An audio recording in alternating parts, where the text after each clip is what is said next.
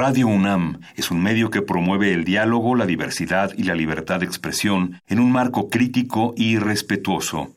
Los comentarios expresados a lo largo de su programación reflejan la opinión de quien los emite, mas no de la radiodifusora.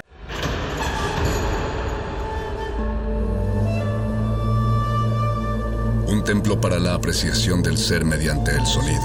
mediante el sonido. Para nosotros. El sol sale durante la noche. Nuestros gritos llevan la mesura del silencio. Y el descontento está lleno de baile y risas. A todo, incluso a nosotros, nos resistimos. La Universidad Ustedes y nosotros somos Resistencia modulada.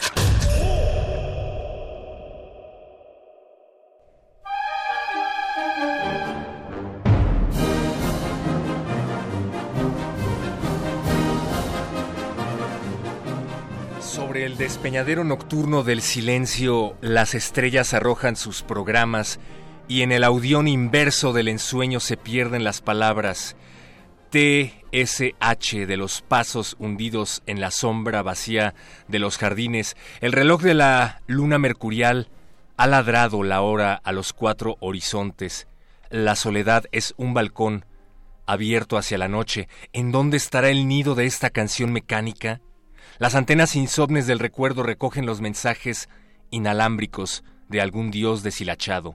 Mujeres naufragadas que equivocaron las direcciones transatlánticas y las voces de auxilio como flores estallan en los hilos de los pentagramas internacionales. El corazón me ahoga en la distancia. Ahora es el Jazz Band de Nueva York. Son los puertos sincrónicos florecidos de vicio y la propulsión de los motores, manicomio de Hertz, de Marconi, de Edison. El cerebro fonético baraja la perspectiva accidental de los idiomas. Una estrella de oro ha caído en el mar. Resistencia modulada.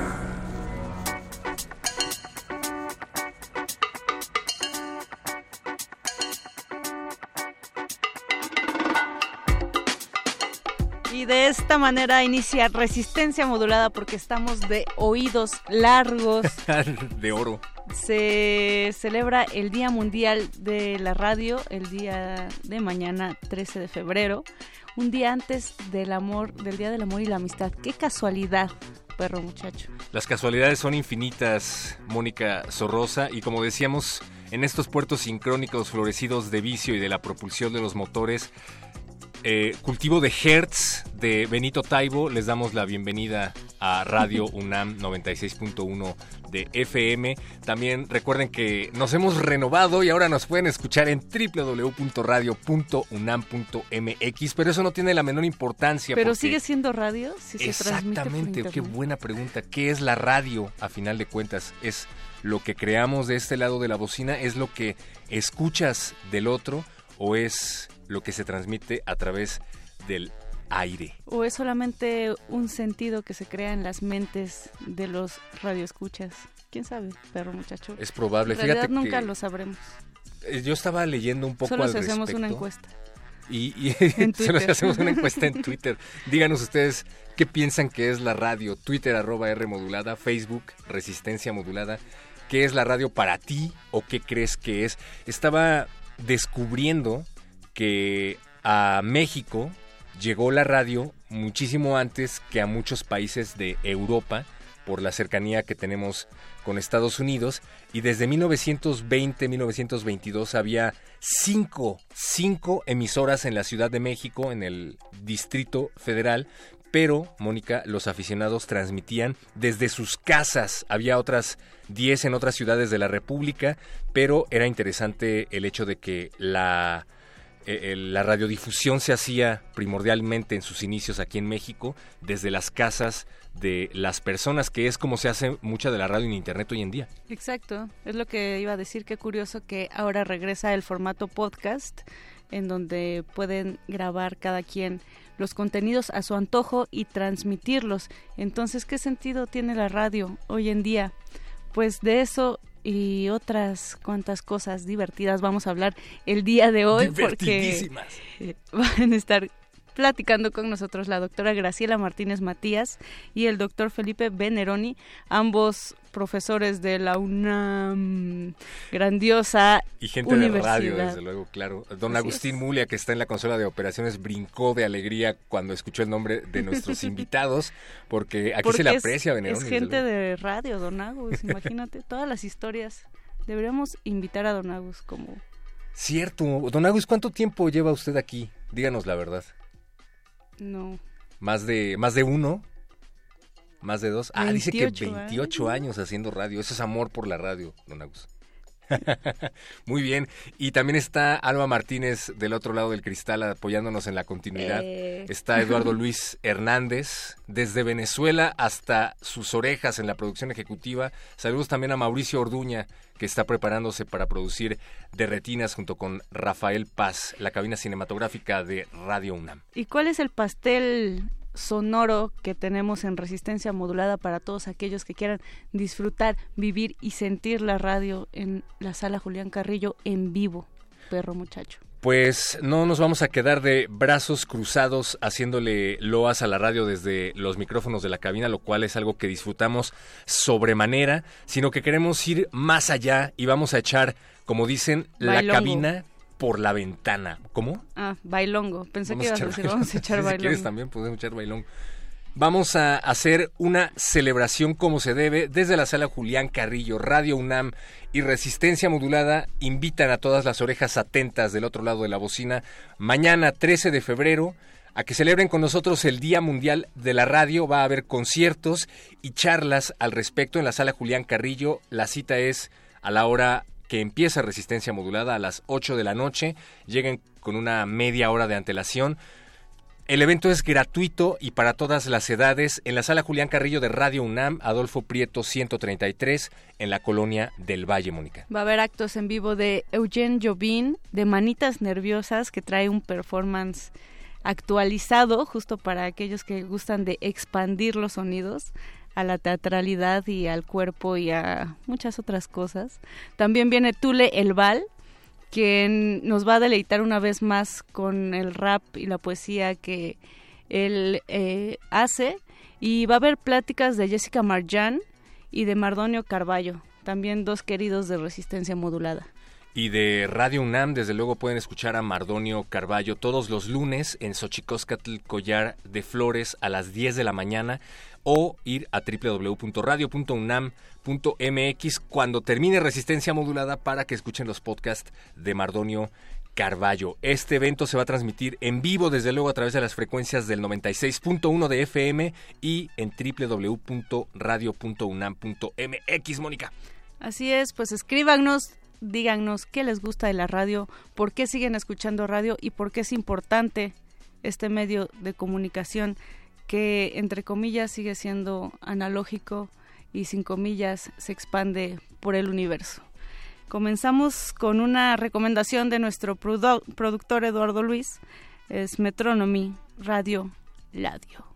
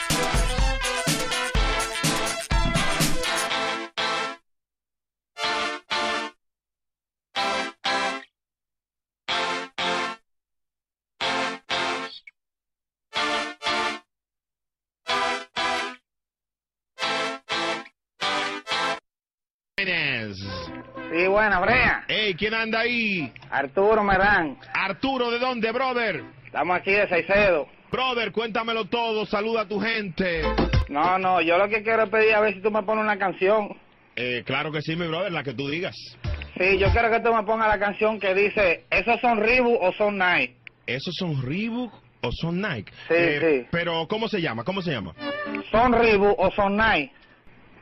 ¿Esos son Reebok o son Nike? Eh, A ver, compláceme, que me gusta mucho esa canción. Está muy pegada esa canción. ¿Esos son Reebok o son Nike? De- eh, eh, eh, ¿Será esta, brother? ¿Será esta? Esa misma, Brea, esa misma es. Esa es. Cuídate, mi hermano.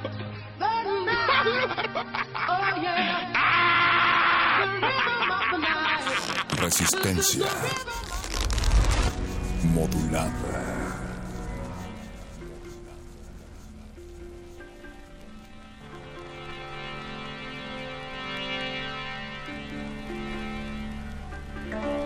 No me quedó claro si eran Reebok o eran Nike o eran chanclas, Mónica Sorrosa.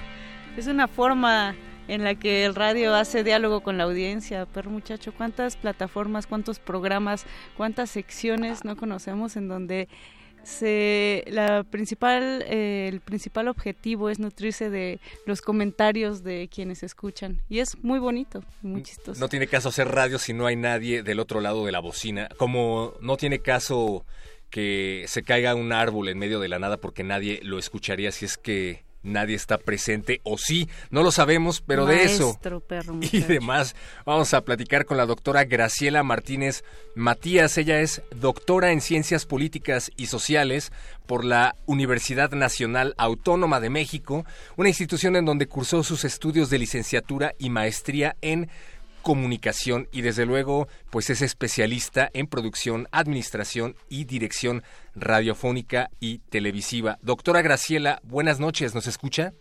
Sí, hola, ¿qué tal? Buenas noches ahí en el estudio. Eh, qué gusto que se encuentre en esta celebración del Día Mundial del Radio, doctora Graciela Martínez. Y queremos saber cuál es la importancia del radio hoy, por qué seguimos haciendo, produciendo, amando el radio, qué contenidos, formas, sentidos ofrece a diferencia de otros medios. Pues mira, ya lo comentaban hace un momento ustedes. La gente requiere escuchar buenos programas, requiere escuchar la palabra, escuchar eh, que otras personas le estén hablando de sus necesidades. La palabra me parece que es un elemento fundamental, igual que el diálogo, y la radio es eso, es diálogo, es palabra. Andrés de Luna señala que el elemento más importante del erotismo es la palabra y ¿quién lo contiene? La radio. La radio con toda su sonoridad logra abrazar a la audiencia Y creo que por eso la radio continúa teniendo esa magia y también contrario a lo que mucha gente piensa y que siempre yo les eh, rebato, que es precisamente la radio sigue siendo un medio sumamente escuchado. Hay cifras que hablan de que 30 millones de usuarios de audiencia son quienes sintonizan todas las mañanas la radio. Imaginemos eso. Entonces, creo que eh, esta parte de la construcción de las narrativas, de los relatos contemporáneos que la radio está abordando, eso es lo que la hace indispensable para la población. Doctora, por favor, espero que disculpe mi mala memoria, ya que yo debería de tener presentes estos conceptos al haber estudiado en esa misma facultad, pero yo recuerdo que nos decían que los medios, a diferencia, como usted dice, de lo que se dice coloquialmente, no mueren, sino que se transforman, se trasladan a otras plataformas. Estamos hablando de eh, fenómenos como el cine, por ejemplo, que ya no necesariamente se ve en la pantalla grande, se puede ver en la pantalla de una computadora a través de Netflix. Estamos hablando acerca de que la televisión está pasando por algo similar y en ese sentido, ¿a dónde está migrando la radio? Y se puede decir que se hace radio si alguien está transmitiendo desde su casa, no a través del aire, sino vía Internet? Sí, yo creo que las tecnologías están jugando un papel fundamental en esto que llamamos radio. Creo que la radio es esto sonoro que estamos escuchando y que le hemos seguido denominando. Ahorita se habla de distintos formatos, distintos soportes, pensemos en el podcast. Es un formato, eh, qué ocurre con la radio por Internet y para Internet, qué ocurre con la radio dentro de un soporte digital como es la telefonía celular. Eh, señala Hernán Yaguanda que también la radio está en la pantalla. Tenemos esa radio que también la tenemos en Internet. Por lo tanto, estamos hablando de la transformación de un medio y por eso yo hablo que se está renovando a partir de los siguientes elementos. Para mí es a partir de las tecnologías y lo que implica soportes, la parte de lo digital y la parte precisamente de todo lo que implica la convergencia. Dos, relatos. ¿Qué tipos de relatos estamos contando? Eh, la sociedad se está transformando y a partir de eso, antes estábamos esperando que te, alguien te contratara en alguna emisora pública de esta radio tradicional. Actualmente no. Actualmente las audiencias crean sus propios contenidos. Ya no se necesita ir, como mencionas, a la Facultad de Ciencias Políticas para hacer radio o aprender a hacer radio. Ahora las audiencias están tomando el medio, se están apoderando de ello y están construyendo eh, sus propias narrativas.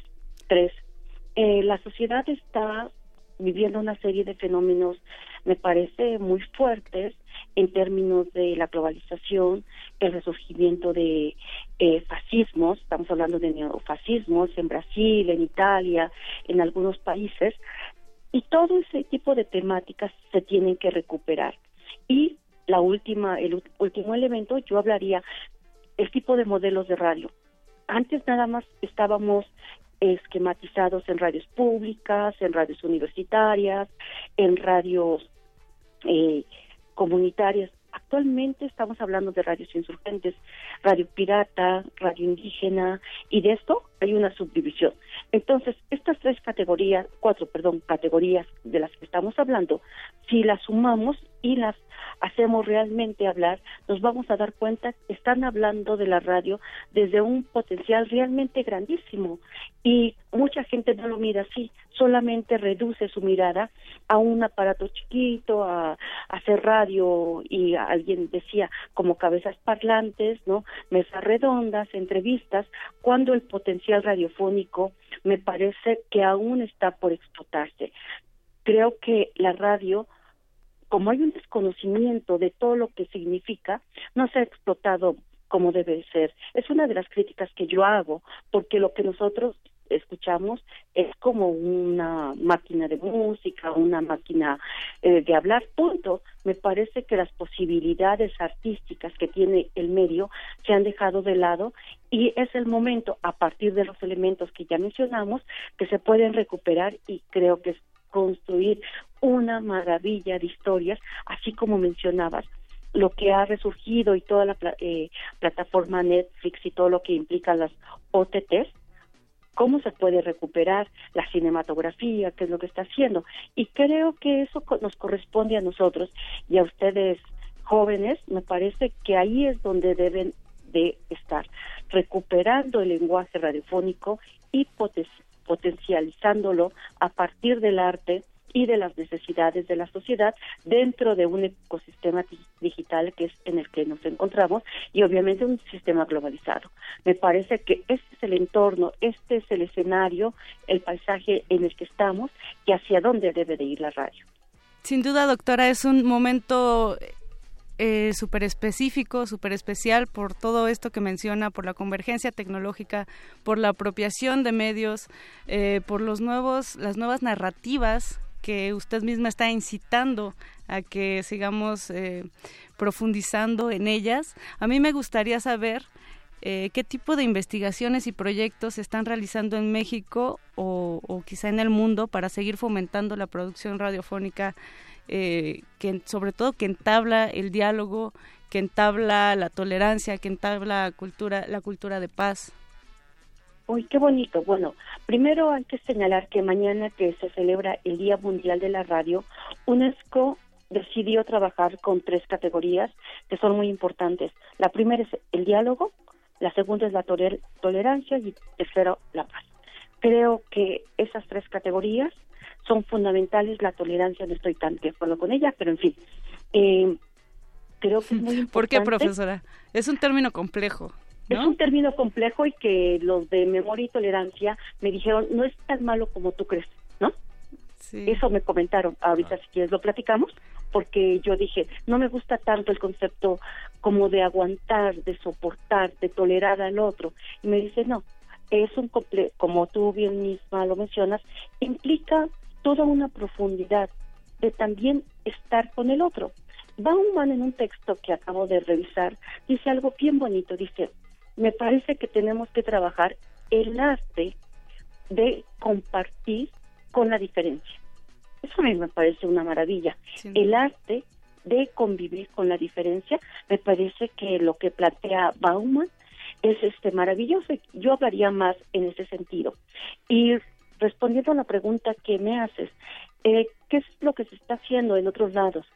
En concreto, yo te diría lo que está haciendo Argentina, en particular Francisco Godínez Galay, en su centro de producciones radiofónicas, ha comenzado a trabajar con este pequeño formato, micro formato de 15 segundos, pero también esta, estas dramatizaciones para fomentar la paz. Con Tito Ballesteros el año pasado hicimos el Manifiesto por la Paz en el Sistema Zacatecano de Radio y Televisión ¿Dónde trabajamos los sonidos de paz? Yo preguntaría a la gente que nos esté escuchando cuáles son sus sonidos de paz. Y yo les preguntaría a ustedes cómo musicalizan para generar precisamente y contribuir para crear una cultura de paz y una comunicación para la paz. Las radios eh, por ejemplo, en Zacatecas comenzamos a trabajar esta parte. También en algunas radios públicas del país estamos comenzando a trabajar la parte de poesía sonora, la parte del paisaje sonoro y cómo eso puede contribuir precisamente a crear este clima de diálogo y de paz recientemente me tocó dar un curso dentro de las comunidades indígenas de Oaxaca y comenzamos a trabajar paisaje sonoro y poesía sonora, pero a partir de las lenguas indígenas. Fue increíble eh, precisamente recuperar la lengua para generar precisamente esto, nuevas narrativas, pero que también contribuyan al diálogo, saber que el otro te está entendiendo en tu misma lengua.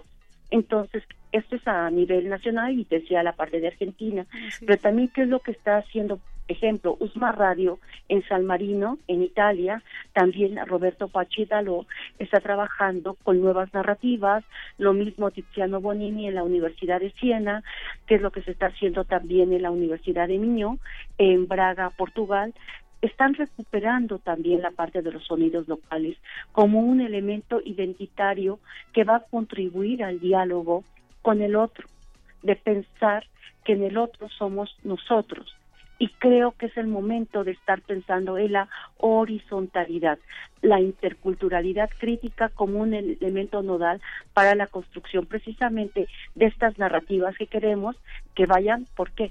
Por un bienestar común, que creo que todos los que estamos aquí es lo que pretendemos, que esa sociedad cambie, pero para bien, donde esté establecido el bienestar común de la sociedad y creo que los que hacemos radio es eso, qué es lo que queremos decir a la gente que nos está escuchando del otro lado del aparato receptor o de sus celulares, sus audífonos, porque y termino con esta parte con esto, porque recordemos, es bien interesante, la radio llega al oído y ve el, un audífono te lo pones en el oído.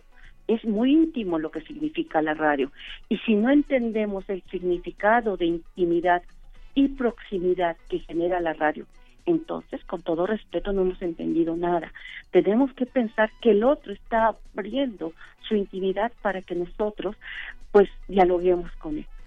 Wow, vaya palabras, vaya palabras, doctora. ¿Por qué no tomé clase con la doctora Graciela Martínez? No lo sé, hiciste muy mal, algo hiciste mal en tu carrera universitaria. Pero si quieren escuchar más, doctora Graciela, porque se nos está terminando el tiempo, eh, pues la pueden escuchar mañana justamente en 95.7 de FM o radio IPN.mx a las 6 de la tarde, porque van a estar hablando de este tema, diálogo, tolerancia y paz en el contexto del Día Mundial de la Radio.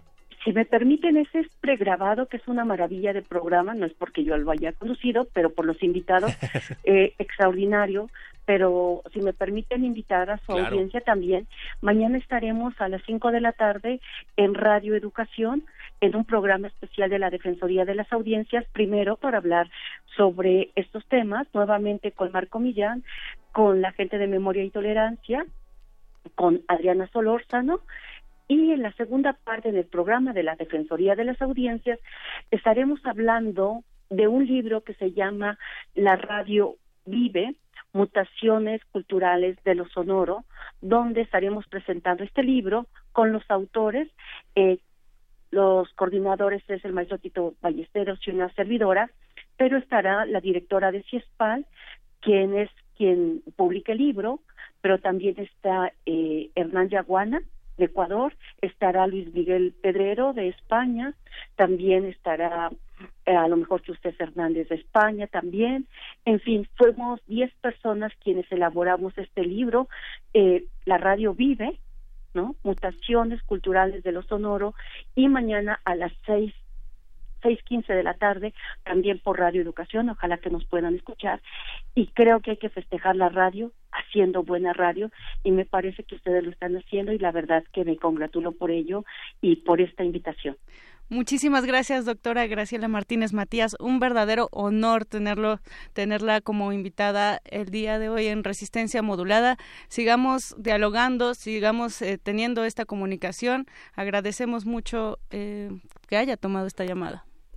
Gracias a ustedes, un abrazo y hay que, pues, hacer una cultura de la escucha sonora, de la educación sonora, pues para que este mundo cambie, me parece que la radio es un gran instrumento para lograrlo. Así que a seguir haciendo buena radio. Y a cambiar el mundo. Gracias una vez más. Exactamente. Maestra. Seguimos aquí celebrando el Día Mundial de la Radio. Bueno, el precopeo sónico del Día Mundial de la Radio. Nos escuchamos mañana con la doctora, ya hizo las invitaciones pertinentes. Y recuerden también aquí, tienen tiempo para escucharlo todo. A las 5 de la tarde Radio Educación con la doctora Graciela, 6 de la tarde en Radio IPN y aquí en Radio UNAM Resistencia Modulada a partir de las 8. Esta es una recomendación sónica de nuestro productor Eduardo Luis Hernández, a quien se le cuecen las habas por escuchar a Leo Dan con El radio está tocando tu canción.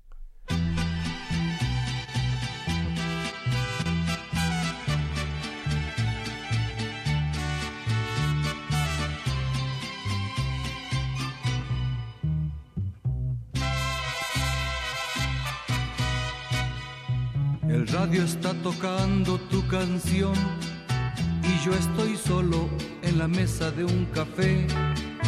Por la ventana afuera estoy viendo llover, pensando en ti mi amor.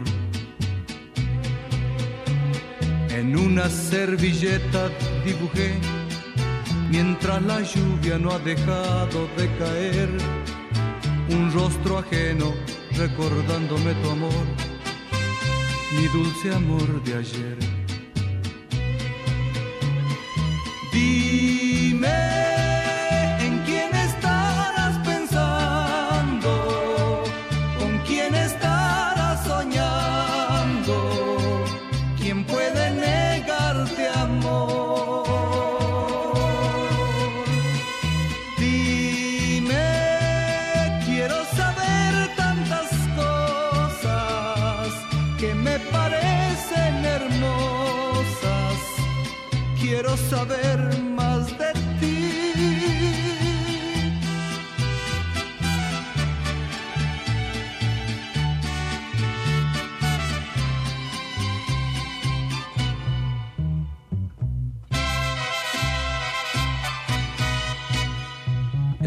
Está tocando tu canción y yo estoy solo en la mesa de un café.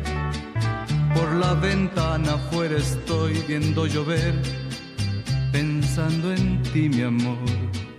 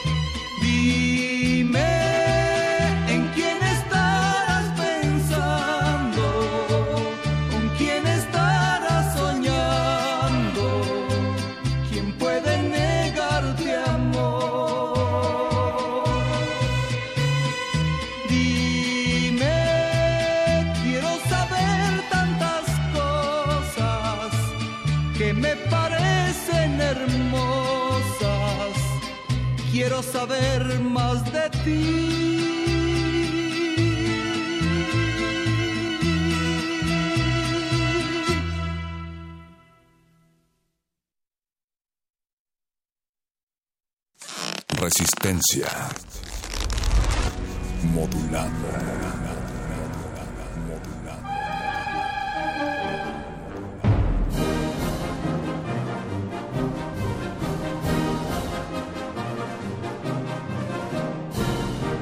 Y seguimos en esta celebración del Día Mundial de la Radio con orejas largas, como ya lo estábamos mencionando, gran eh, aporte de la doctora Graciela Martínez Matías y también gran responsabilidad porque deja en estas generaciones pues no solamente, no diría el rescate, diría sacarle jugo a un discurso sonoro que está ahí, está todo el tiempo presente en nuestro entorno, vivimos en un entorno sonoro, entonces creo que es importantísimo hacer este tipo de narraciones y aprender a escuchar al otro, aprender a escuchar a los otros. Y en esta línea, querido perro muchacho, seguimos hablando con grandes figuras que han estado involucrados en la creación, difusión y propagación de las ondas sonoras. Por ello está ya con nosotros el doctor Felipe López Veneroni. Él eh, de 2007 a 2009 fue coordinador de investigaciones del Centro de Estudios de la Comunicación de la Facultad de Ciencias Políticas y Sociales de la UNAM. De 2009 a 2011 fue primer mediador de las audiencias para las 17 estaciones del Instituto Mexicano de la Radio y es defensor de la audiencia de Canal 11 desde septiembre de 2014. Muy buenas noches, doctor Felipe López Veneroni. Hola Mónica, ¿qué tal? Héctor, ¿qué tal? Buenas noches. Hola, buenas noches. Y también tiene algo que ver por ahí con Radio UNAM. Algo. ¿Quién sabe? Poquito, eh, pero le digo de una vez que por acá don Agustín Mulia le está mandando saludos radiofónicos, doctor. Se corresponden, muchas gracias y muchos saludos a todo el auditorio también y a todo el personal de, de Radio UNAM, una estación entrañable. Pues un honor tenerlo nuevamente ahora en los micrófonos de esta estación, doctor Felipe López Veneroni. Y pues hablando de, de, la Defensoría de las Audiencias, queremos saber qué tanto escuchamos los medios de comunicación a quienes consumen sus contenidos, es decir, qué tanto la radio es oreja y no micrófono nada más. ¿Y qué tanto se necesita un defensor de las audiencias y cuál es su papel? Pues mira, es una pregunta muy válida porque efectivamente parecería una paradoja que los medios necesiten como se decía en el IMER, un mediador. Pero lo que ocurre es que los medios, independientemente de su eh, estructura, de su filiación, sean comerciales o sean medios públicos o culturales, como es el caso de Radio UNAM, pues finalmente se deben a una audiencia. Sin una audiencia no tiene sentido el medio. Eh, equivale un poco a decir, si una universidad sin alumnos, pues francamente no sería universidad, sería instituto de investigación u otra cosa, ¿no?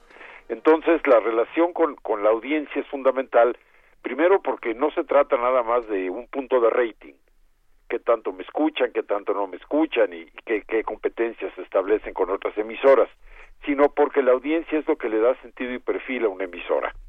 Eh, Radio UNAM, por ejemplo, durante mucho tiempo yo tuve la oportunidad de, de dirigirla del 95 al 98, pues bueno, en una estación que tenía un perfil marcadamente musical hacia la música clásica, porque en aquel entonces de 58 estaciones, solamente Radio UNAM, eh, XLA, que luego desapareció, y eh, 94.5 del IMER transmitían, o sea, solo tres transmitían música clásica. Entonces, eh, con esto quiero decir que eh, existen muchas audiencias, muchos públicos, y cada uno tiene una sensibilidad particular respecto de los diferentes medios.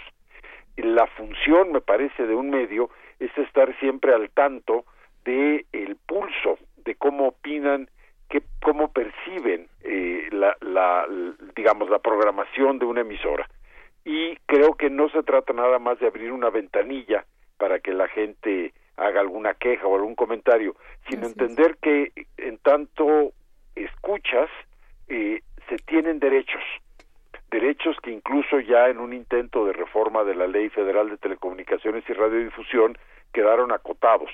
Eh, y la idea es fundamentalmente que una emisora, eh, sea televisión o sea radio, realmente responda a las necesidades y a esos derechos que tienen las audiencias, como es la pluralidad, el respeto a la diversidad, clarificar cuando estamos realmente informando y cuando realmente estamos opinando, no confundir información con programación o con, informa eh, o, con publicidad eh, y, vamos, tener eh, un respeto particular por todas las expresiones lingüísticas, culturales de un país tan diverso como México, ¿no? Entonces, el, el defensor de la audiencia, ¿qué hace? En primer lugar, eh, verifica y trabaja con la emisora para el desarrollo de un código de ética, que es a lo que la emisora se compromete para sus audiencias. Y segundo lugar, verifica que esa programación de la emisora no vulnere los derechos de las audiencias de tal manera que si hay algún programa o hay algún comentario, ustedes saben bien que lamentablemente ha habido episodios en ese sentido, incluso que episodios que involucraron en algún momento a un colaborador de Radio UNAM. Eh, cuando se vulnera algún derecho, es importante reconocerlo públicamente, hacer la corrección y, en todo caso, bueno, tomar las, las medidas pertinentes del caso. Esta sería esencialmente la, la labor de una defensoría.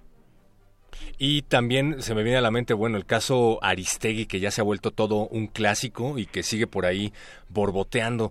Eh, doctor, estábamos platicando antes de entrar en la llamada con usted acerca de las acciones que se están llevando a cabo en otros países en este sentido, en el sentido de que la radio debe de tener una responsabilidad para con la audiencia y en el sentido de que la radio no se crea ni se destruye, sino que solo se transforma.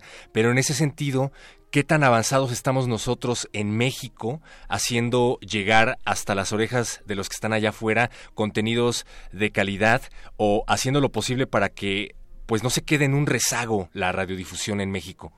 Bueno, eh, en relación a otros países, y me refiero básicamente a los países europeos que tienen un modelo de radio pública predominante, y claro, con la convergencia digital, ya tienen acceso a muchísimas otras eh, estaciones, pero esencialmente son modelos que nacieron eh, un poco pegados al, al, al, modelo de la BBC de Londres, que es una emisora de Estado, no de gobierno, y eso es algo que nos ha costado trabajo entender en México, ¿no? Que hay una diferencia entre lo que es lo público en relación al Estado y lo que es estrictamente gubernamental, y ahorita comento en qué sentido me refiero a esto pero básicamente en los países, eh, digamos, europeos o que han tenido este modelo, incluye, incluyo a Canadá, Australia, Nueva Zelanda, etcétera, el punto de partida, el eje de la programación es la audiencia, es ofrecer una pluralidad de contenidos que realmente reflejen la riqueza cultural, científica, geográfica del mundo.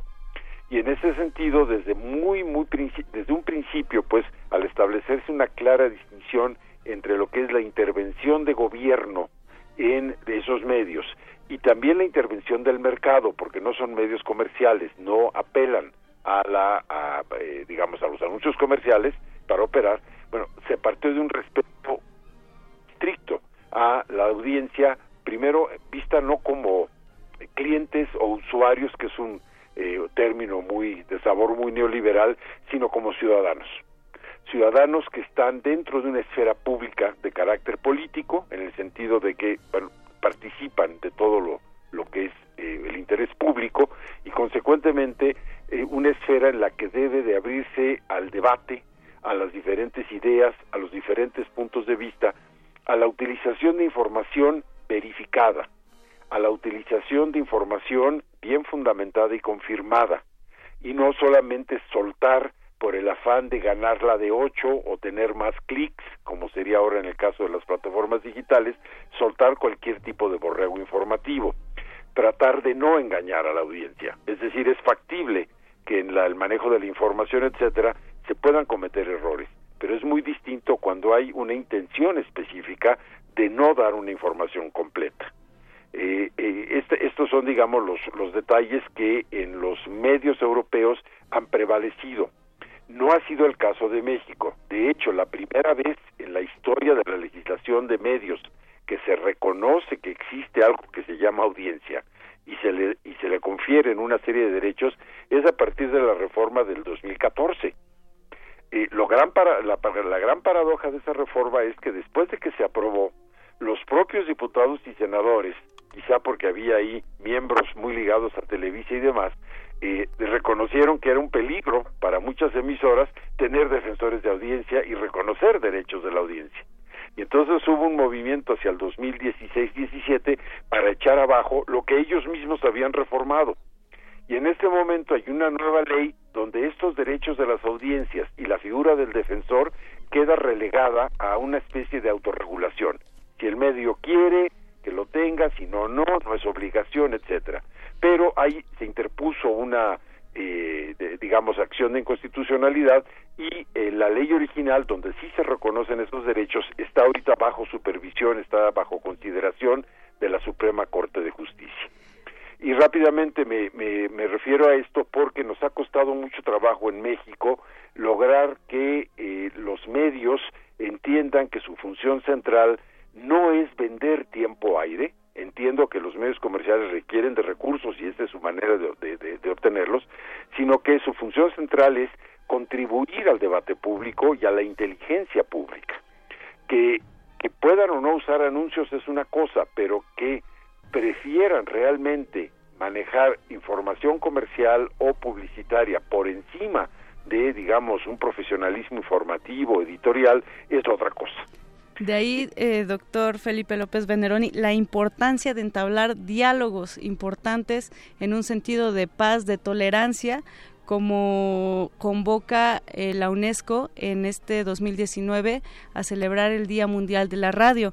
Y a mí me gustaría preguntarle por qué es importante que las juventudes escuchen no solamente radio, sino que escuchen. ¿Por qué es importante aprender a escuchar? Que escuchen radio. Bueno, porque eh, aquí, hay un punto fundamental.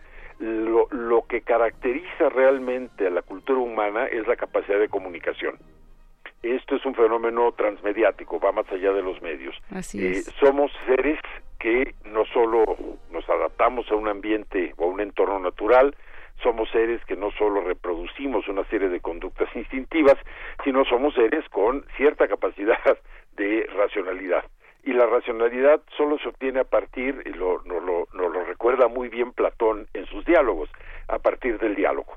Es decir, eh, una propuesta, una contrapropuesta, una discusión, otra discusión y tratar de construir un consenso racional no necesariamente basado en conocimiento científico o técnico, sino en una razón en la que dos puntos de vista puedan converger. Esto es muy difícil, pero es precisamente lo que nos hace seres humanos. y tú no puedes realmente comenzar a dialogar o a decir nada que tenga sentido si no aprendes primero a escuchar lo que te dice el otro. Así es, de ahí la importancia, de ahí la, eh, digamos, lo fundamental de entablar estos diálogos, de abrir los oídos y de sobre todo de convocar al diálogo. Muchas gracias, doctor Felipe López Veneroni. Es un honor tenerlo también en estos micrófonos de Radio UNAM en vísperas de la celebración del Día Mundial de la Radio. Pues al contrario, les agradezco mucho a ustedes, el honor es para mí. Un saludo de veras muy cariñoso a todo el personal de Radio Universidad que ha hecho una labor magnífica durante años y desde luego un saludo a esas audiencias, a ese, a ese auditorio que ha logrado construir Radio UNAM a lo largo del tiempo. Gracias, doctor Veneroni. Estos Un abrazo, son sus ¿eh? micrófonos cuando quiera. Abrazo de vuelta para allá. Muchas gracias. Nosotros seguimos aquí en el precopeo sónico del Día Mundial de la Radio y vamos a escuchar más música sobre la radio en la radio. Esto es Donna Summer on the Radio. On the Afortunadamente no pusieron Radio Gaga de Queen. ¿eh?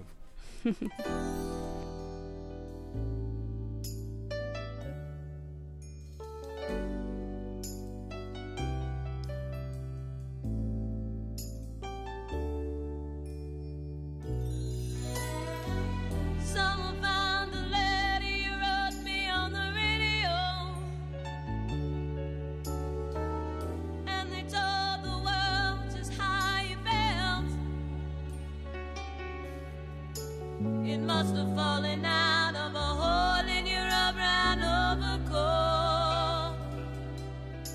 They never said your name, but I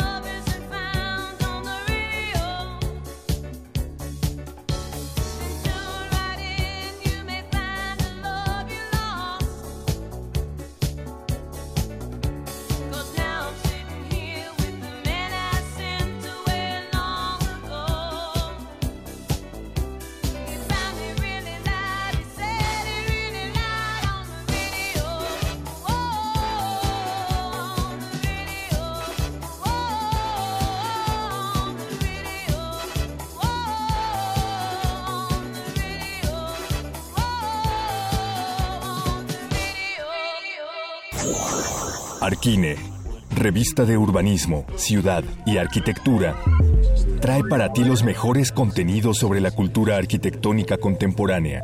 Resistencia modulada y Arquine te dan las claves de esta urbe.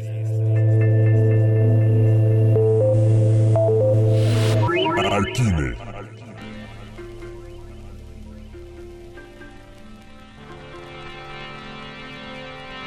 Y hablando de eventos lúdicos y reflexivos, tenemos ya en la línea a Andrea Griborio, directora de la revista Arquine, para hablarnos acerca del Festival Mextrópoli, un festival que toma a la ciudad como escenario y la celebra.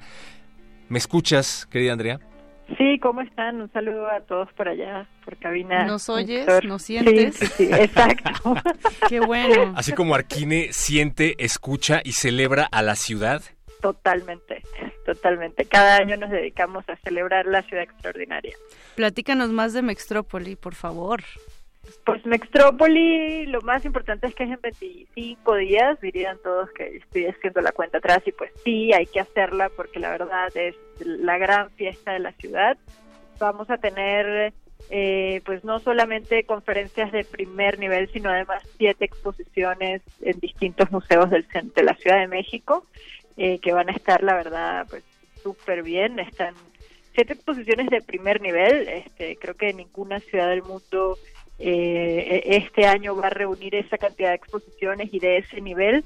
Eh, estamos hablando, por ejemplo, de ver la obra o el trabajo, del, el, trabajo reciente de- en museos y en espacios culturales de David Chipperfield, además autor del Museo Jumex en México, también, por ejemplo, un proyecto sumamente interesante de cómo rescatar o encontrar espacio público en un centro histórico como el centro de París, la Cité, la Ile de la Cité, en la plena isla, como un eh, Dominique Pegot, eh, arquitecto francés, que también va a estar en Metrópoli, pues logra rescatar 10.000 metros cuadrados nuevos de espacio público cuando creíamos que, que era un lugar que ya estaba acabado y que no se podía hacer nada más.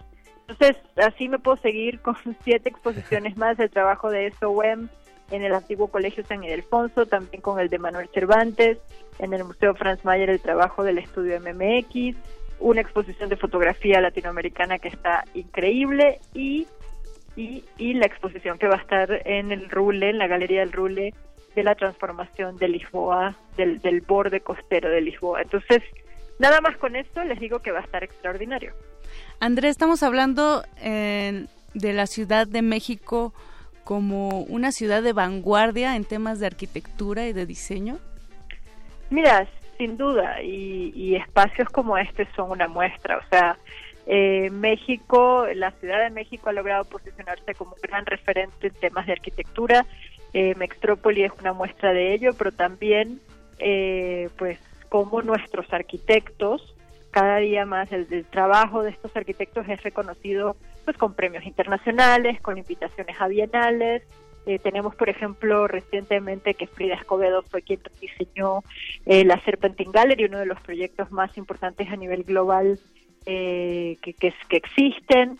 El reciente hace recientemente la revista El Croquis, que es una de las más prestigiosas del mundo y, sobre todo el mundo en español, le hizo una monografía al, primer mexicano y al primer y único mexicano que le ha hecho una, monografía es precisamente un mexicano, Manuel Cervantes, y pues creo que así podemos seguirnos, ¿no? En, distintos espacios la arquitectura mexicana está haciéndose notar y Mextrópoli es la gran fiesta de la arquitectura mexicana y por eso todos estos arquitectos también nos acompañan de una u otra forma en algunas de las más de las 100 actividades que tenemos. Y es la sexta edición de este Festival de Arquitectura y Ciudad Mextrópoli, que como bien dices, pues toma la ciudad como el, el lienzo para los arquitectos y para que desarrollen su creatividad, pero para que también sean propositivos al respecto. ¿Dónde podríamos ver las obras que se llevarán a cabo en este 2019? Mira, el programa va a estar publicado en nuestra página web, en mextropoli.mx, eh, con, digamos, todas las actividades que tenemos, eh, horarios, sedes, eh, también cómo participar. Siempre tenemos como actividades, pues, las que son en el espacio público, son obviamente gratuitas y lo que nos interesa es que las disfruten. Hay muchas que también son gratuitas como talleres o rutas, pero pues por temas de capacidad tienen un, un cupo y por eso también tienen que estar muy atentos porque pues, faltando unas dos semanas para el evento estaremos abriendo los registros para que la gente simplemente se inscriba y, y, y disfrute de la ciudad desde esa otra perspectiva. Y también hay otras actividades pues que son a través de la, de la compra de un boleto, como son las conferencias magistrales que las realizamos en el Teatro Metropolitan. Se tratan de 21 conferencias de primerísimo nivel. Esto hay que decir, se llevará a cabo del 9 al 12 de marzo eh, justo en la Ciudad de México. Y bueno, a mí se me hizo muy fácil ir a Facebook y buscar Mextrópoli y ahí también aparecieron todos los datos, Andrea. Eso también lo pueden hacer ellos. Así es, Facebook, en Instagram, en Twitter, eh, pues búsquenos, siempre es con el arroba Mextrópoli y nos, y nos pueden encontrar y entender también que esto no es algo dirigido solo a arquitectos, eh, que nos Ah, interesa es- mucho. Eso es fundamental. Está sí, muy bueno. es, es realmente para todos lo- la ciudadanía, para todos los que di- pueden disfrutar de la ciudad, lo que nos interesa los temas urbanos, los que nos interesa también esos temas de reflexión sobre cómo tener mejores espacios, mejores espacios públicos, cómo mejorar la movilidad. Todos estos esas reflexiones van a estar pues puestas sobre la mesa en, en alguna de las distintas actividades del festival, por lo tanto eh, no es exclusivo, por ahí siempre decimos que la ciudad es algo muy importante como para pensar que está en manos de arquitectos y urbanistas, también es algo muy importante como para pensar que está en manos de los políticos y pues eh, por eso es un- una tarea de todos. Así es, y todos vivimos en esta ciudad también. Así es que involucrémonos. Muchísimas gracias, Andrea. Eh, vamos a estar al tanto de Mextrópoli y pues este cabinazo precopeante del Día Mundial de la Radio llega a su fin. Los vamos a dejar con los consejos amorosos de Jorge Negrete, porque además de ser amante del cine es Amante, amante, en general. amante y amigo. Ajá, me tengo que salir de esta cabina, se está poniendo muy caluroso. Muchísimas gracias, Andrea Griborio, directora general de la revista Arquine. Vayan Mextrópoli 2019 del 9 al 12 de marzo. Muchísimas gracias, Mónica Sorrosa. Gracias, perro muchacho. Gracias, Eduardo Luis. Los dejamos hasta las 11 de la noche. Esto es Resistencia Modulada. Resistencia modulada. Hola, soy Carlos Arevalo. Yo soy Gabriel Villa. Les habla Bardo Martínez y somos Chicano Batman, aquí representando desde Los Ángeles. Estás escuchando Resistencia modulada.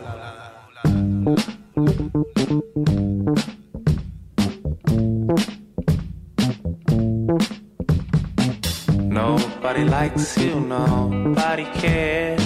Nobody wants you, nobody cares. To extend a greeting, a connecting lands. Life is just a jaded game to them. They will give it a chance.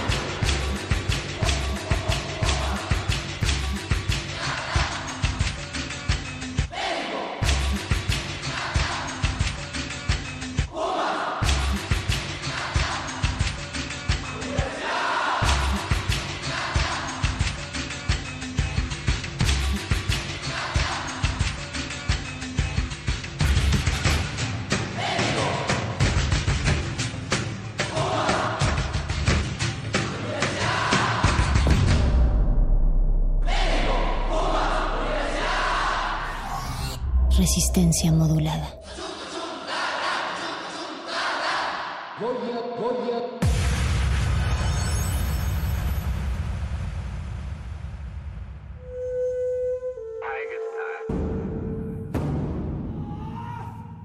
Solo hay dos momentos excelentes para ver una película.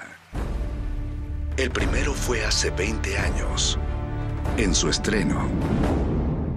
El segundo gran momento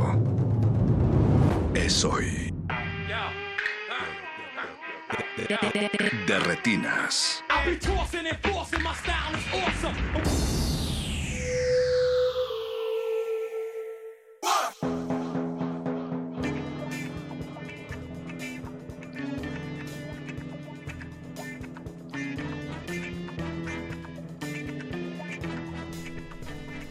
Mis queridos corazones rotos, mis animalitos afligidos, bienvenidos a Derretinas y están en la cabina cinematográfica de resistencia modulada. Mi nombre es Rafael Paz y hoy les tenemos un programa especial dedicado al 14 de febrero, que ya sabemos que es en jueves, pero bueno, no hay día malo para tener el corazón roto y ser amante del cine. Por eso aquí a mi derecha está Jorge Javier Negrete. Jorge. ¿Qué tal, Rafa? Queridos corazones, muy buenas noches. Estamos listos para recibir sus llamadas, sus casos y tratar de sanar su corazón con un poquito de cine. Y otra palomilla herida que está aquí en la cabina, Alberto Acuña Navarijo. ¿Cómo estás, Rafa? ¿Y cómo están esos corazones adoloridos, rotos, abollados? Antes, antes de empezar, que, bueno, queremos explicar que Jorge no es doctor, pero sí es psicólogo. Sí estudiaste, ¿verdad? Sí. Eh, hasta donde yo Para que no nos demanden, digo. Sí, sí, sí. Sí, nos van a decir, oye, estás ahí re- recetando y... Bueno, fue un diplomado en el Instituto Fleming, pero de todos modos Bueno, pero lo cuenta, que ¿no? aprendí ap- lo aprendí bien. Ah, bueno. Quiero pensar que lo aprendí bien. Entonces, bueno, esta edición de Diálogos en Confianza necesita de ustedes, nuestros queridos radioescuchas. Por eso, con Fernanda Familiar, por eso tenemos dos líneas en cabina que han estado sonando desde hace un par de días, ¿no? Apenas hoy es el programa. Los números son 5536, 53, digo, perdón, perdón. 55 36 43 39, 55 36 43 39 y 55 36 89 89. Les repito, 55 36 89 89 son los dos números en cabina para que marquen y nos cuenten sus problemas amorosos, para que vean que ya empezamos. En Twitter ya tenemos uno, Jorge. Adelante, venga. Lo manda Oscar y dice así, me enamoré hace años de una chica que se había casado en el 2014 y ahora me, me gusta una chica que le supero en edad. Y al parecer a ella no le intereso, le soy indiferente. Híjole, ¿Qué fíjate- opina Jorge? Fíjate, Oscar, que no, no eres la primera persona que padece de esta situación. Tu caso me recordó mucho una película que se llama El Interno, con Robert De Niro y Anne Hathaway.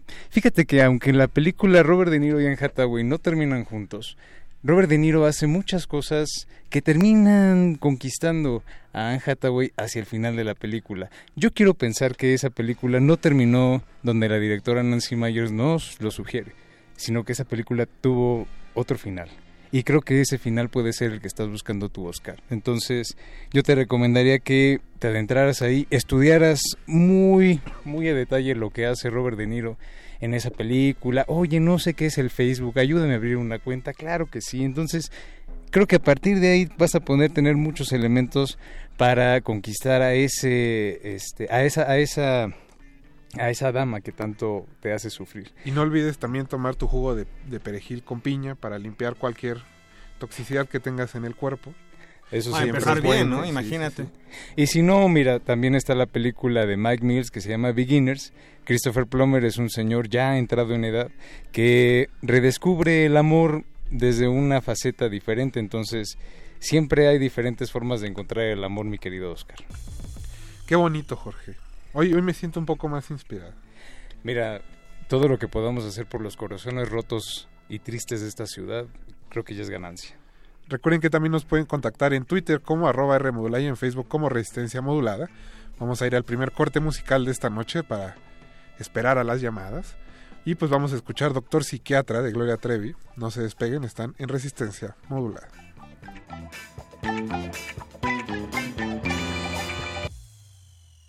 De retinas.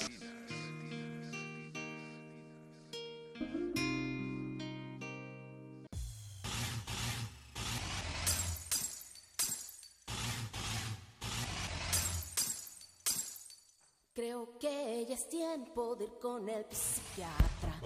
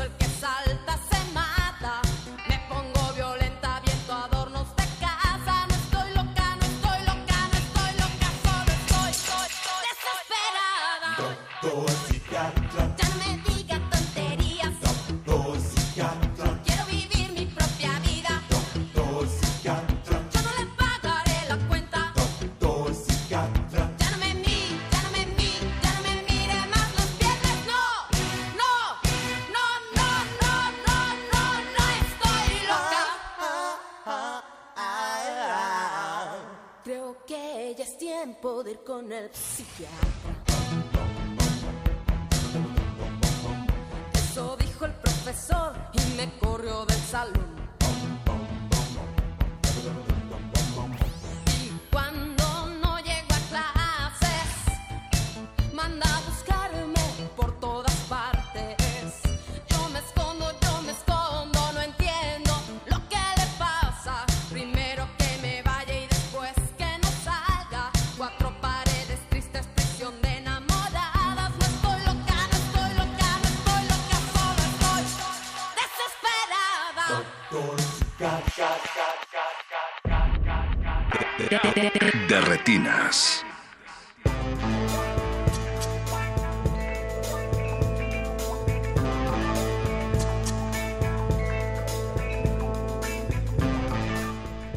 Clasicazo que acaban de escuchar es la voz de Gloria Trevi cantando Doctor Psiquiatra. Fue la canción de mi tesis. Oye, ¿A quién le dedicaste tu tesis, Jorge? Fíjate que se la dediqué justamente a, a un a un psiquiatra, justamente, este, que rompió muchos corazones en la universidad. Entonces, afortunadamente yo no fui uno de ellos, pero sí lo hice para redimir a todas mis compañeras. Qué bonito. Me dice producción que ya tenemos a alguien en la línea. Amiga, buenas noches, ¿cómo estás? Hola, buenas noches. Bien, ¿y ustedes? ¿Cómo te llamas? Amanda, ¿Desde dónde nos hablas, Amanda? de la Ciudad de México. Ah, gente, nada, ningún foráneo hasta el momento. No, yo creo que justo la concentración de corazones tristes y el desesperados. eh, sí, puede ser Es el que smog. se pone difícil. Son tantas cosas en esta ciudad, pero Amanda, yo creo que tu problema es particularmente difícil. Entonces, por favor, platícanos. ¿Qué te, Estoy qué te, qué te aqueja? Estoy súper triste porque mi novio me acaba de cortar en diciembre y estuvo súper feo porque lo hizo en la cena de Navidad que hacemos con mis amigos de la universidad. ¿Había relleno o no? Entonces- ¿Eh? ¿Había relleno en la cena o no? ¿Relleno de qué tipo? Del pavo, del pavo. De pavo, sí, se había. Ah, bueno, no estuvo tan triste la noche. Pues no, no estuvo tan triste, pero todo en la cena transcurrió normal, como si me quisiera muchísimo. Y cuando terminó la cena, hacia la hora que nos estábamos despidiendo, bueno, todavía había la mitad de mis amigos y él me dijo así como de, ay, vamos afuera, este, acompáñame por, eh, porque traigo tu chamarra en el coche o algo así, como una estúpida, una excusa estúpida me dijo. Y entonces fuimos al coche y yo pensé que solo me quería dar unos besos y no, o sea, aprovechó a que salimos para decirme que ya no quería andar conmigo. O sea, en lugar de pasión te tocó cortón. Qué mala Sí, onda. y estuvo horrible además porque los, a- los, los amigos que quedaban en la cena sabían que eso estaba pasando, entonces fue como muy extraño y muy feo. ¿Y al menos hubo intercambios de regalos? Ni siquiera eso. Tampoco. Uy, no, qué fea Es- Navidad. Este caso, Jorge, suena pesado para empezar. Suena complicado. Amanda, eh, ya pasaron, ya pasó más de un mes. Quiero pensar que ya pasaste por la fase, eh, ya pasaste por la frase Bridget Jones primero para tratar de aliviar y como darte contención. Más o menos, pero siento que todavía me falta un poco más de Bridget Jones o algo parecido para pasarlo. Mm, espero que ya hayas pasado por las tres películas completas, cuando menos como ahorita método de emergencia. Y que creo que algo que te puede ayudar mucho ahorita, eh, justo en este momento, hay una película coral, no sé si la- ya la hayas visto, que se llama Día de San Valentín, que son varias historias dirigidas por Gary Marshall. No, no lo he visto. Amanda, creo que ahí en esa película puedes encontrar la respuesta que estás buscando y poder sanar la herida que tienes ahorita. Justo en una de las historias que está presente en esta película tiene una similitud que a mí realmente me, me asusta, que tiene, eh, que tiene con el, con el caso que nos acabas de platicar. ok, la voy a ver, tengo miedo. Amanda, nunca tengas miedo, recuerda que el cine te va a ayudar a sanar y la cura puede ser difícil, la medicina amarga, pero lo que viene después es Para muy que no esté tan pesado, Amanda, hazte un tecito de siete azares para que estés bastante relajada mientras ves la película. No, es que por eso me gusta Bridget Jones, porque entonces puedo abrir una botella de vino o helado y entonces ya como que todo se hace menos amargo. Pero- Es más práctico, pero ¿de qué sabor es el helado, Amanda? Obviamente tiene que ser chocolate. Eso. Muy bien. Creo que, Es- creo que ya va adelantada en su terapia. No, yo ya, ya he recibido tratamiento. Sí, ¿eh? sí, sí. Escucho a, a un, a un corazón que ya ha recibido tratamiento anteriormente. Que decidió buscarse un nuevo amor. Amanda, muchas gracias por haber llamado esta noche. Te dedicamos la siguiente canción. Muchas gracias, Esperemos que nos Gracias sigas escuchando. consejos. Te mandamos un abrazo afectuoso. Muchas gracias, igualmente. Un abrazo, Amanda, y que sane tu corazón pronto. Muchas gracias, doctor Negrete. De retinas. a la hora de la cena. Cuando muera de celos él jamás te diga nada. Que no tenga como yo tantas heridas en el alma. Debes buscarte un nuevo amor. Que sea todo un caballero. Que tenga una profesión. Sin problemas de dinero. Sea amigo de tus amigos, simpatice con tus padres y que nunca hable de más, que no pueda lastimarte. Pero vida, Me conoces desde siempre y ahora tengo que decir, siempre digo lo que siento, que no vas a encontrar nunca con quien mirar las estrellas, alguien que pueda bajarte con un beso, una de ellas, alguien que te haga sentir tocar el cielo con las manos, alguien que te haga volar como yo, no vas a encontrarlo, que no vas a encontrar nunca, alguien que te ame de veras, alguien que te haga llorar. De retinas.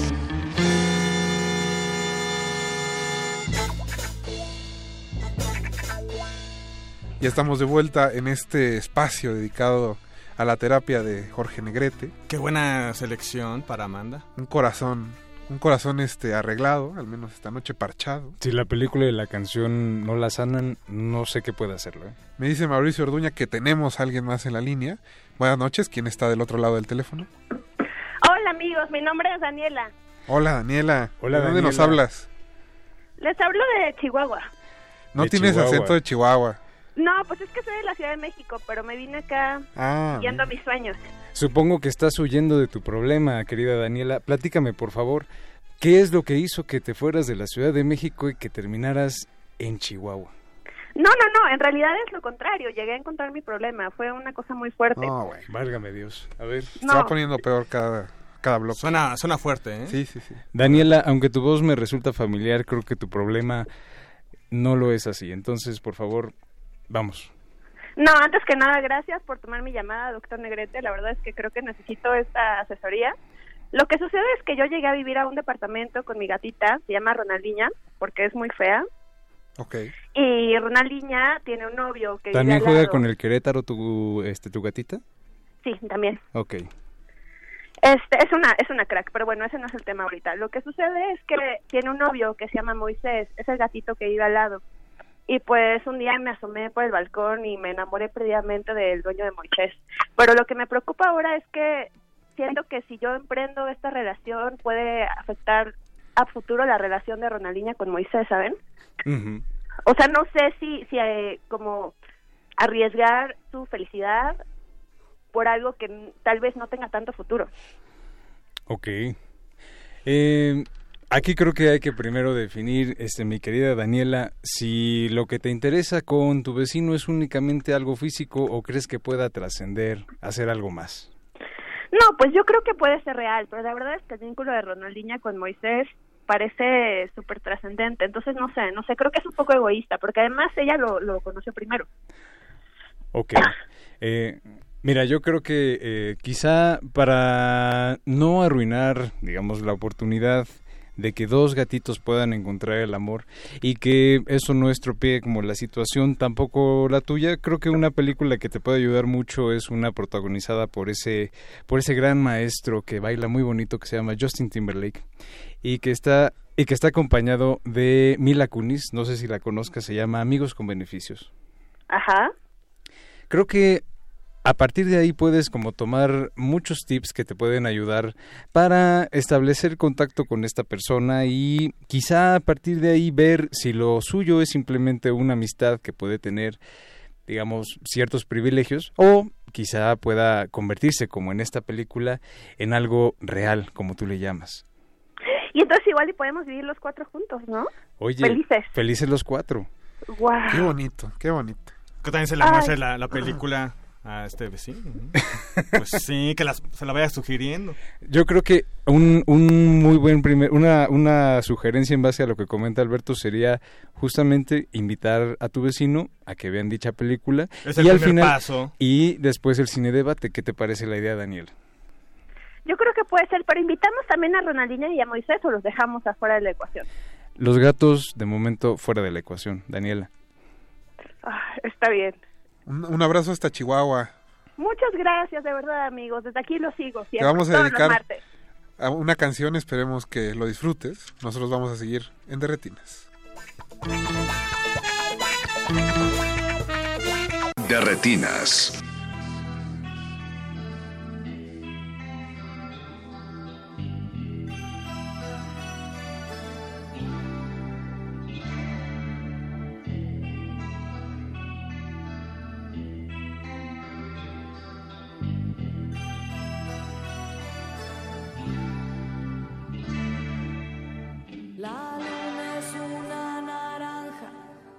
color del carmín a medianoche.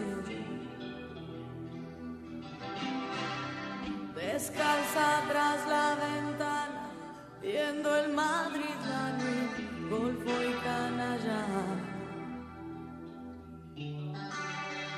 Las motos, el rock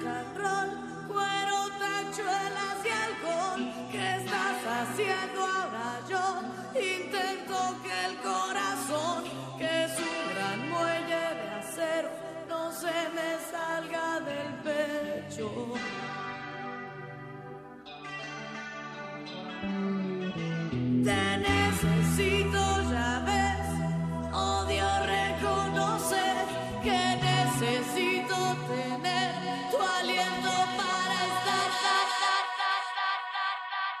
De retinas.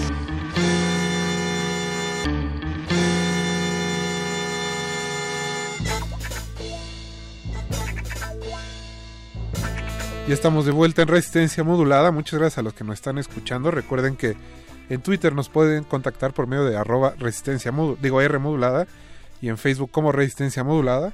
Oscar nos pide que le repitamos qué película le recomendaste fue The Intern The Intern. de Nancy Meyers De Nancy Meyers. con Anne Hathaway y Robert De Niro.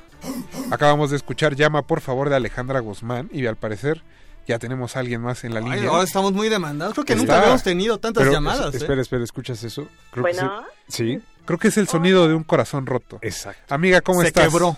A ver. Hola, ¿cómo estás, doctor Negrete? ¿Qué tal, querida amiga? ¿Cuál es tu nombre? Yo me llamo Mariana, Mariana, ¿de dónde nos llamas, Mariana? de aquí del DF. De aquí del DF. Te digo, Otra local. Una, una local, otra, este, otra llamada local. Qué bonito. No, Ya. no, no. Cuéntanos. Bueno, El pues problema mira, es la ciudad. Mariana, por favor, cuéntame. No es de corazón roto. Simplemente no sé qué hacer. Porque, bueno, cuando me mudé con mi novio, o sea, yo sabía que él era fan de Héroes del Silencio y lo pude tolerar. Pero cuando nos mudamos me di cuenta que en la casa tiene cuadros por toda la casa con los integrantes como si fueran su familia, ¿sabes? Entonces, Oh, ese está yo no- fuerte. Creo no que de los tres ha sido el más fuerte. ¿eh? Sí, no, bueno, esto va Esto está- escalando. Pero, o sea, yo pero no te pone la música o nada más tiene los cuadros. ¿Pero qué hago? No los quiere tirar. Te pone la música, Es además, nuestra alarma. Todo el tiempo los estamos ¿Cuántas escuchando. veces has visto el, el, el, el concierto desde el Sisi del 93 de los Héroes del Silencio en Acapulco, Mariana? Esos son los para ocasiones especiales. Ok. Mira, que no sea para el aniversario, ¿eh? Debo decir que, que Sí. Jorge está sudando frío. La tiene un poquito complicada. Ya, ya, ya Jorge, ya tienes el diagnóstico. creo que podemos este, empezar por un básico. Siempre que tengamos dudas, vayámonos a un básico. Eh, querida Mariana, no sé si tú has visto la película eh, ¿Cómo perder un hombre en 10 días? No, no la he visto. Mira, te platico básicamente. Es una película protagonizada por Kate Hudson y Matthew McConaughey. La trama de la película es muy sencilla. Eh, una, una escritora de una revista tiene que hacer un reportaje en la que el tema es cómo perder a un hombre en 10 días. Mientras que un este hombre hace una apuesta con sus amigos para ver eh, que puede, es un hombre, digamos... este, mujeriego. Es mujeriego, es... eh, digamos, un hombre guapo, entonces obviamente no tiene problemas con las mujeres y el reto, la apuesta que le ponen sus amigos es tienes 10 días para hacer que esta mujer te abandone, ¿no? Entonces, creo que si empezamos a partir por ahí, ¿tú sabes cuáles son las cosas que le molestan a tu novio o que le podrían llegar a molestar a tu novio? Sí, sí sé. Porque creo que a partir de ahí, Mariana, estamos en una situación crítica. Entonces, lo que necesitamos saber es si esto es una, si esto tiene algún futuro. Entonces, creo que para, para saber si tiene futuro, hagamos la prueba, la prueba Hudson McConaughey, que es justamente cómo perder a un hombre o cómo perder a una mujer en 10 días. Está bien, la voy a ver. Si después de 10 días no hay una respuesta, por favor, este, llam- vuelve a llamarnos. Nosotros vamos a estar muy al pendiente de tu caso porque creo que esto definitivamente nos ha consternado profundamente. Necesitas darle seguimiento. Necesitamos darle seguimiento, entonces, por favor, este, Mariana, el método Hudson, el método Hudson McConaughey a la brevedad. Sí, muchísimas gracias, doctor Negrete. Un abrazo, mi afligida amiga. Un abrazo. Y que sane tu corazón. Gracias. Vamos, vamos a otro corte musical y regresamos, no se despeguen. Estamos en Radio UNAM.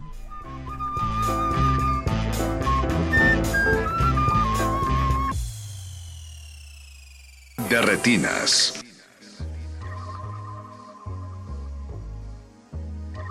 Buenas tardes, doctor.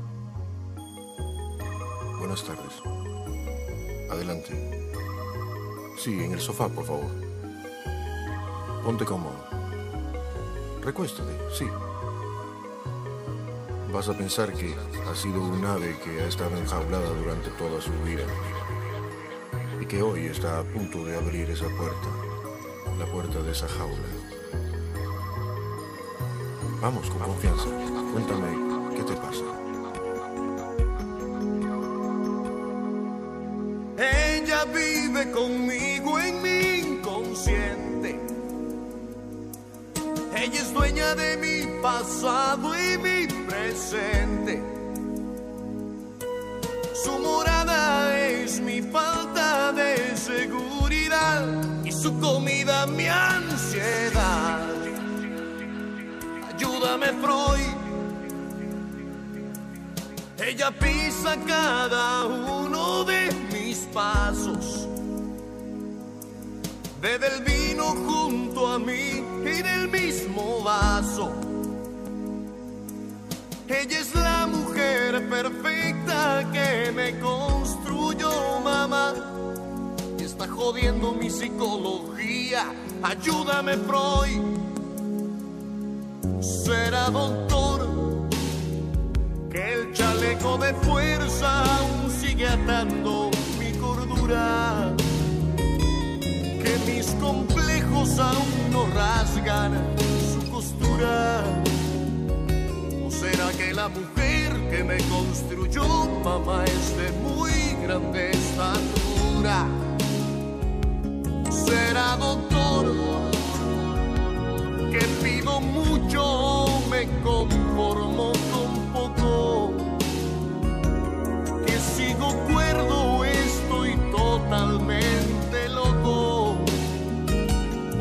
que la vida no es otra?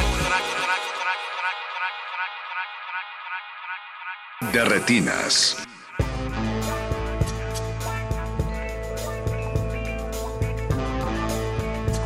Ese fue Ricardo Arjona con su clásico del psicoanálisis, Ayúdame Freud. Una canción que nos ponen mucho este, en la carrera. En la facultad. En la facultad todos los días para motivarnos. Es como el soundtrack de la carrera. Es el soundtrack de la carrera, de hecho la ponen antes de empezar la carrera este y en la ceremonia de graduación. La toga y birrete es con ayuda de Freud. Cuando Mientras que avientan- va- mientras que se la están poniendo- el birrete. Ajá.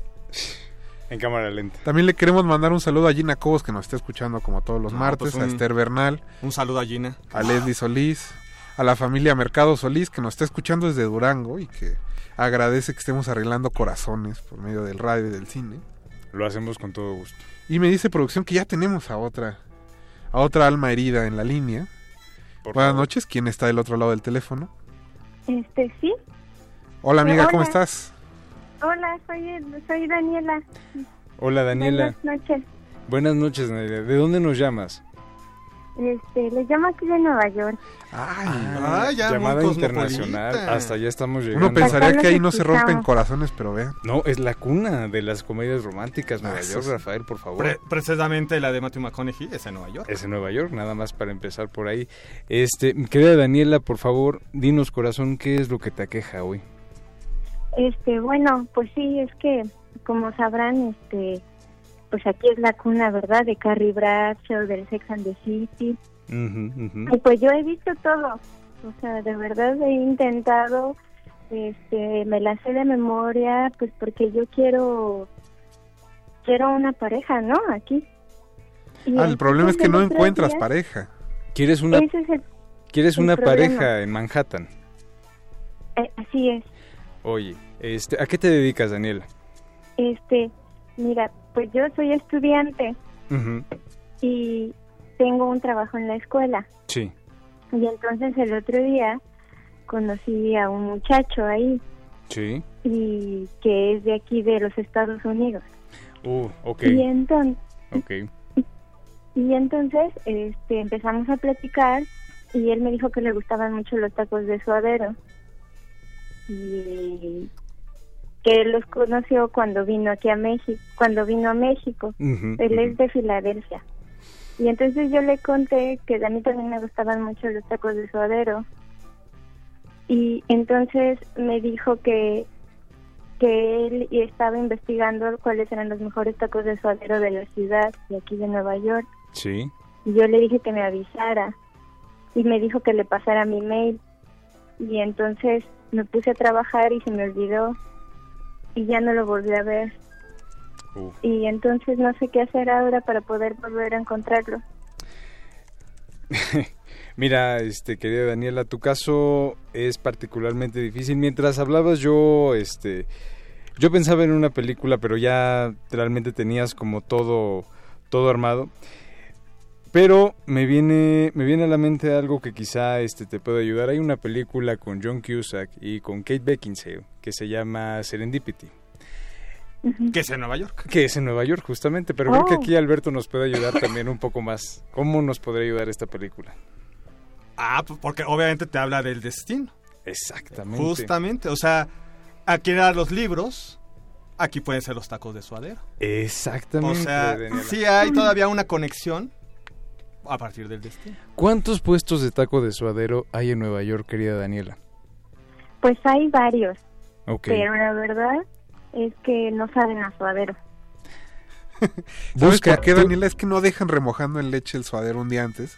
Busca, No se sabe la receta. No, busca el puesto, busca el puesto que deje remojando en leche el suadero y ahí encontrarás a tu hombre nuevamente.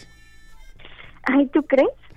Daniela, estamos seguros. Si, si funcionó a John Cusack y a Kate Beckinsale con los libros, a ti te va a funcionar con el Tuvieron que buscar en librerías de viejo la- eh, un libro de García Márquez.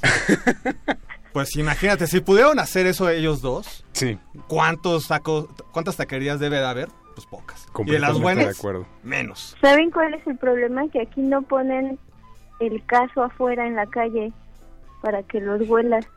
Ah, caray. Híjole. Se pone más difícil este caso, ¿eh? Mira, Tienes no, que no, consumir, ver la carta y ver si venden tacos de suadero. Creo que eso le va a dar un toque extra al momento del descubrimiento. Pero Daniela, creo que estás muy, muy cerca de encontrarlo. Ay, Dios te oiga. Y nos está escuchando también. Ojalá que sí. Esta estación es laica, solo quiero decirlo. Pero Daniela, muchas gracias por habernos llamado. Esperemos resuelvas tu corazón roto y encuentres quien corresponda a tu, a tu llamado.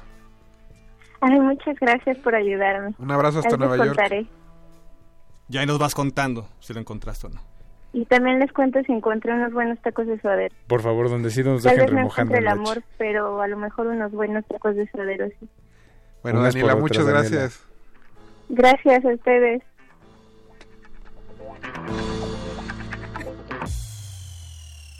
De retinas.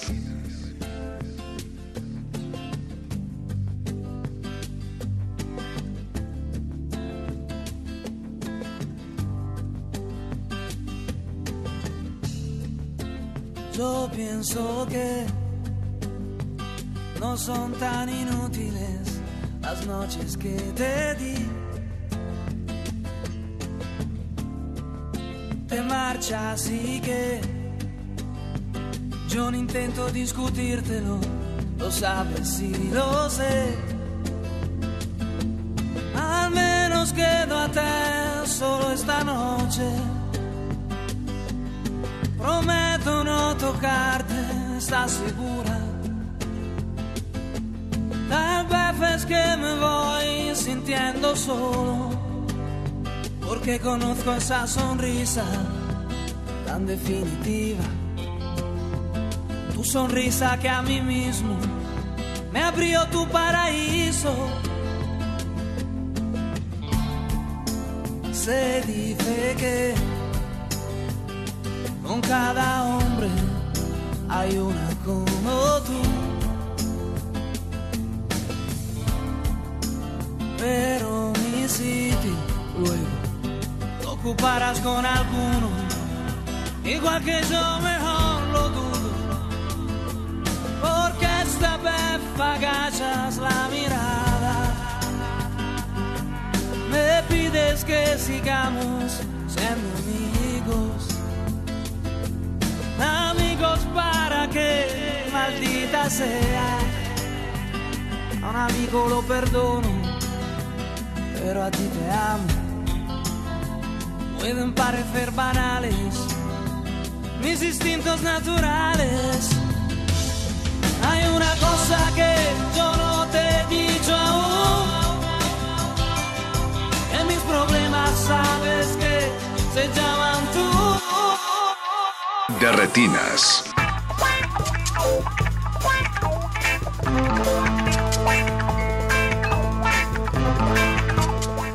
Acabamos de escuchar Mi historia entre tus dedos de Gianluca Griani.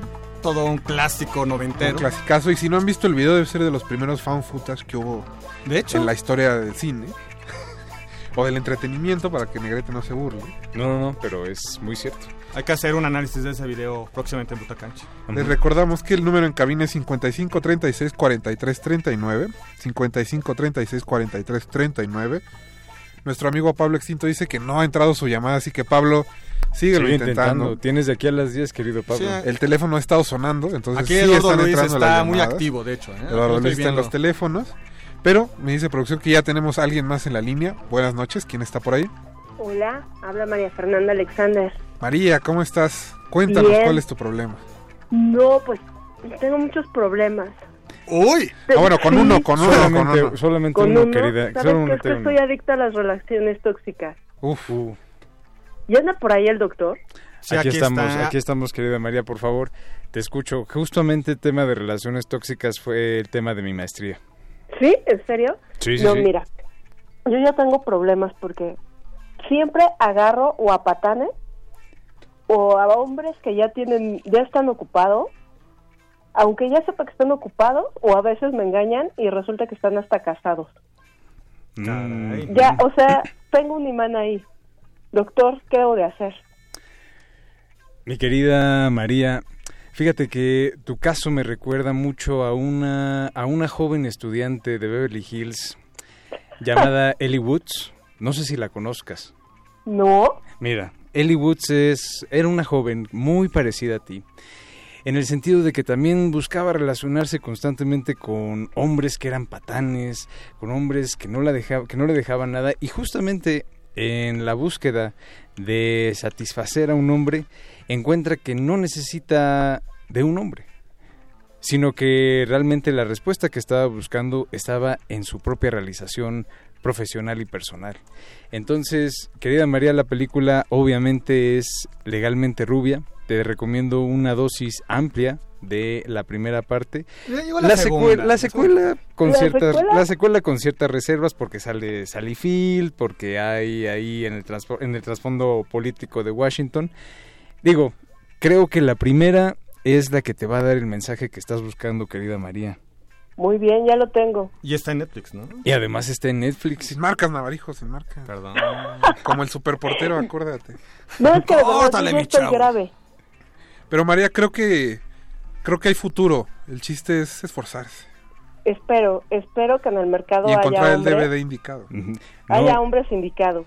mira, no hay nada más tóxico que los hombres, querida María. Entonces, aprende Y es de que soy Ellie Woods. adicta. Cuando veas a Ellie Woods, te vas a volver adicta a otras cosas. Lo vas a ver. Muy bien. Así que Reese Witherspoon que te, te pueda mostrar el, el camino. Que Reese Witherspoon ilumine tu camino. Espero que sí. Yo también. Por lo pronto les mando un feliz 14 de febrero. Igualmente. Y Un feliz nosotros, 14 de María, febrero, Y María. espero que Te Pablo dejamos con esta comunicar. canción. Ahí te va esta canción. Muy bien, muchas gracias.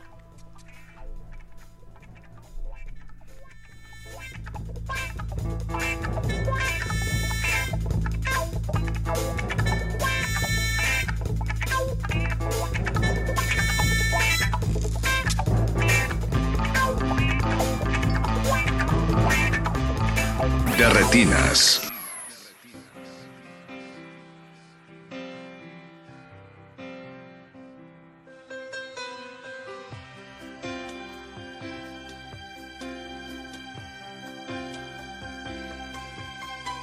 ¿Por qué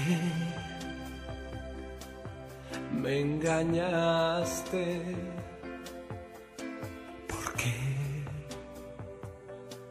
Me hiciste daño? Tal vez fue por mi cobardía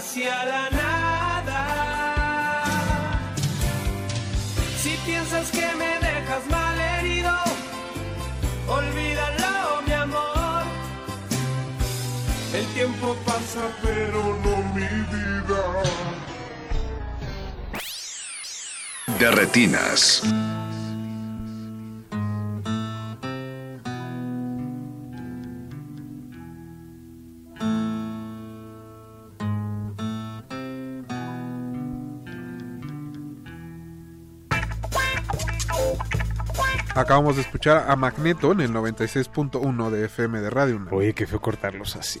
Estás yo sentí. Pero los tuvimos cortar porque hay muchos corazones rotos esta ¿Pero noche. qué va a decir este Charlie? Lo sentimos, lo sentimos porque era el único que cantaba. Pues sí. Pero ya tenemos a alguien más en la línea. Amiga, corazón roto, palomilla herida, ¿cómo te llamas? Creo que no.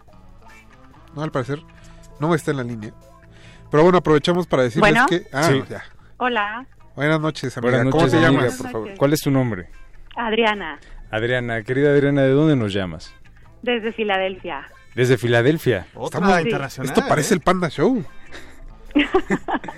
De la tierra del príncipe del rap, nos dice nuestro querido Mauricio Orduña desde la producción.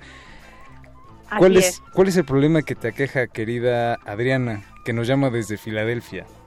Pues lo que pasa es que no sé qué hacer eh, porque mi, mi esposo, estamos recién casados, se llama Roque. Pues, eh, pues él es boxeador, pero la verdad es que pues, no, nunca había sido boxeador profesional hasta hace muy poco. Eh, y realmente pues no ganó ni nada, y, pero pues sí se hizo un poco famoso y, y todo. Eh, pero lo que pasa es que al parecer lo están invitando a pelear otra vez y a mí me preocupa mucho porque pues es probable que sufra una lesión en su ojo y quede ciego y pues eso se me hace como muy triste porque justo estamos esperando nuestro primer bebé. Entonces pues estoy como en este dilema de si debo ap- apoyarlo eh, en esto que me parece como una locura o si eh, en realidad pues tengo que decirle que me lastima eh, lo que él está tratando de hacer con su vida. Querida Adriana, tú... Escucho en tu voz o detecto, puedo detectar en tu voz que eres fan de ciertas peli- de las películas de cierto boxeador muy popular eh, que es interpretado por Sylvester Stallone. No bueno, sé si pues, pues la verdad no, o sea, la, la verdad es que nunca he visto una película de esas que, Mira. que me llamas. ¿Cómo dices que se llaman? Rocky es la saga de un famoso boxeador que se llama Rocky. Y Ah, justo en estas películas hay un personaje que se llama Adrian, que es interpretado por Talia Shire. Pero yo no te voy a pedir que trates de ser Adrian en esta relación, sino que trates de ser Mickey, el coach de Rocky en esta relación.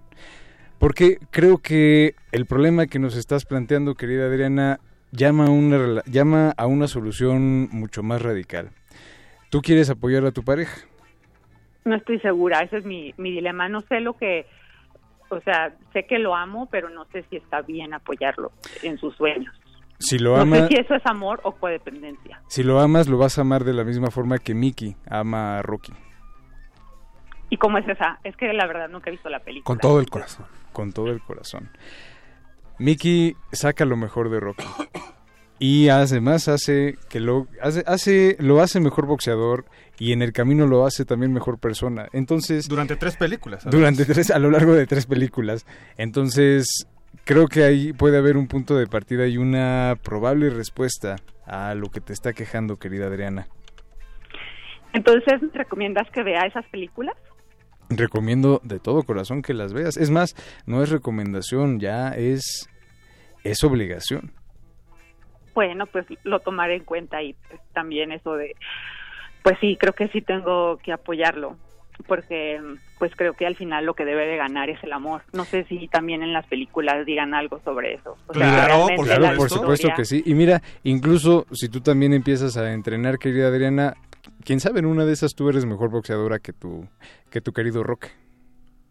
Podría ser, porque la verdad tampoco me gustaría regresar con mi familia, o sea, con mis papás, porque, bueno, no sé si lo puedo decir al aire, pero lo que pasa es que mi papá, pues, es, el, es un jefe de, de la mafia Híjole. eh, siciliana. Vamos a tener que acabar con esta llamada. Ah, caray. En el nombre de Michelle Pfeiffer te Pero despedimos. mientras, mientras escuchas una canción, Negrete te va a atender fuera de la cabina, porque creo que ya es algo que se debe tratar en privado. Sí, con mucha discreción, por Esto favor. ya, ya merita Michelle Pfeiffer, entonces vamos para allá. Ok, muchas gracias.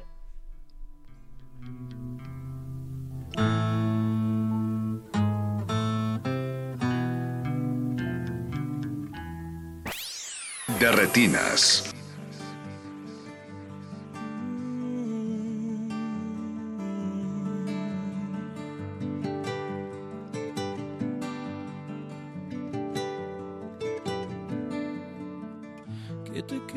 Conmigo una vida entera. Que contigo adiós invierno, solo primavera. Que las olas son de magia y no de agua salada. Yo te creo todo y tú no me das nada. Tú no me das nada. Si sigo tu camino llegarás al cielo. Tú me mientes en la cara y yo me vuelvo ciego. De retinas.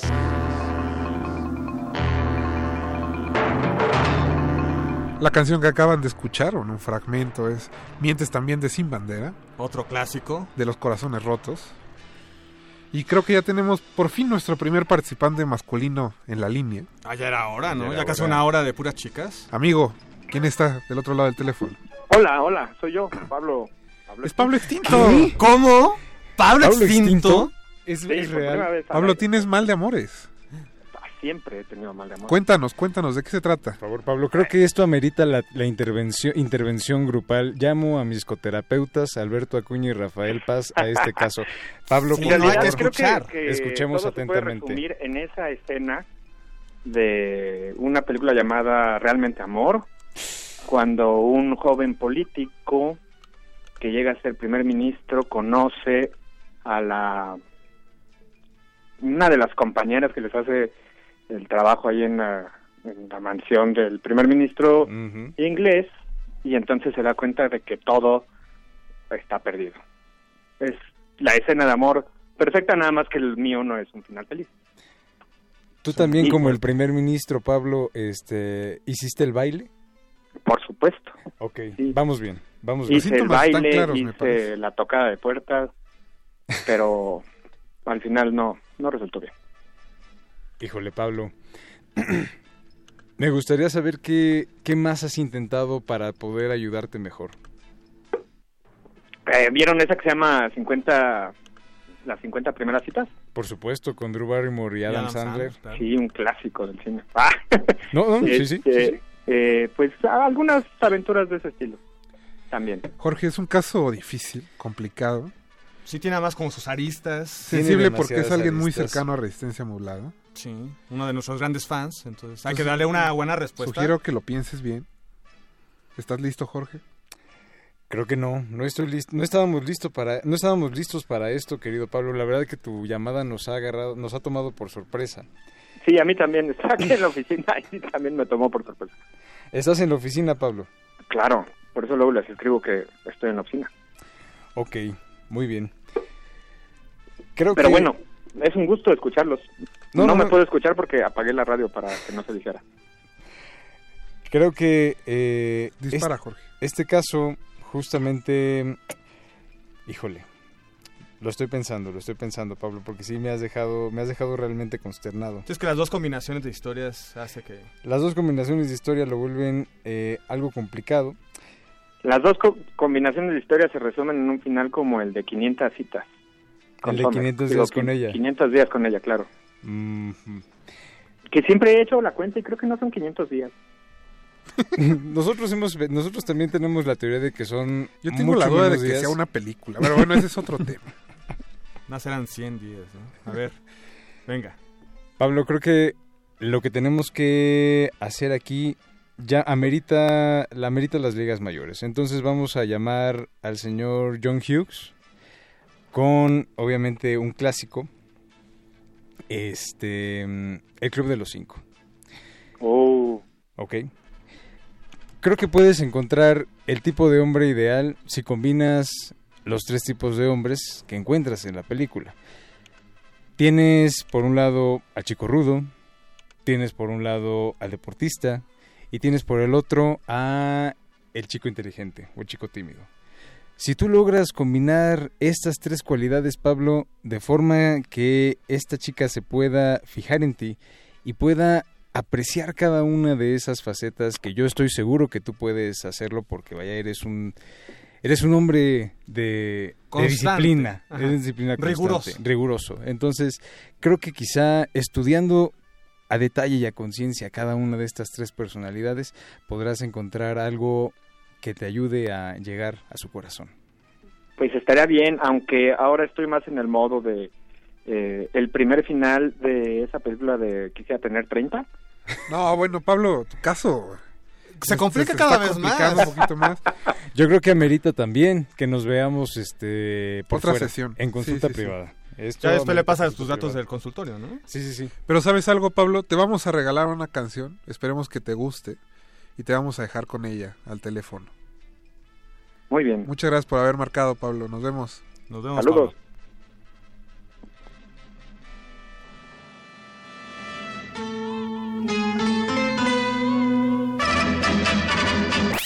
De retinas.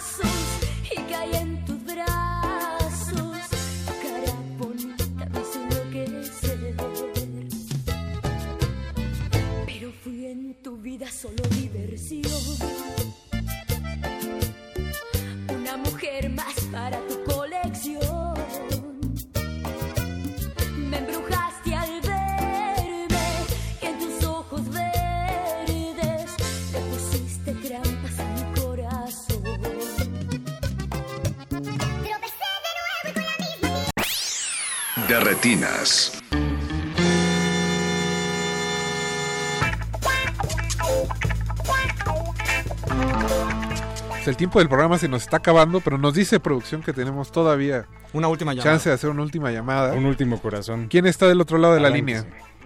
Eh, hola, soy Luisa Fernanda. Luisa, ¿cómo estás? Nuestra querida Luisa Fernanda. Cuéntanos, Ahora ¿cuál sí es tu de problema? doctora a doctora, ¿eh? De doctora a doctor, por favor. De colega a colega. Querida Luisa, por favor, platícame, ¿qué te está quejando? Ay, pues son tantas cosas, pero bueno, te- tendré que seleccionar una. Pues selecciona la Em, Luisa. En general, yo no entiendo a los hombres. En el momento en que se quieren acercar a cortejarte, se, digamos que se, se acercan, tú dices, bueno, que sigue, ¿no? Y se quedan ahí, en pausa. No hay más. Hay diferentes personas que se van y se acercan, pero al final no sé qué quieren. Y yo me quedo esperando. No sé si yo tengo que dar el pa el primer paso o, o luego cuando doy el primer paso se espantan. Entonces no sé qué hacer. Ay, hombre.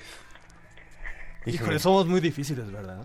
Somos, Sí, son muy complicados los hombres. somos demasiado complicados, pero quizá no tanto, este, querida Luisa.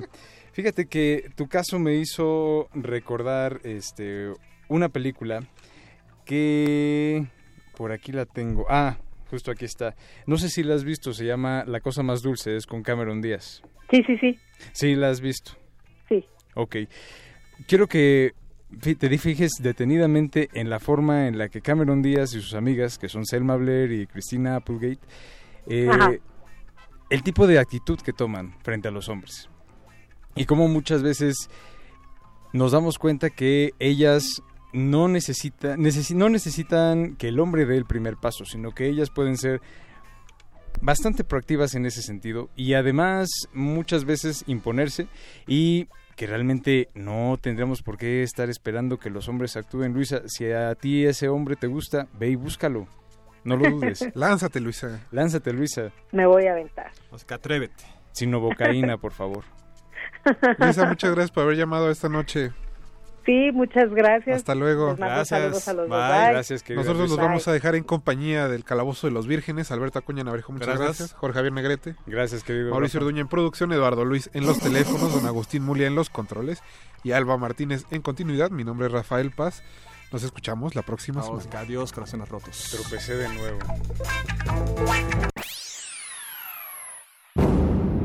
Antes de continuar tu camino, recuerda, no hay películas sin defectos. Si los buscas, te convertirás en crítico de cine. De, re- de retinas.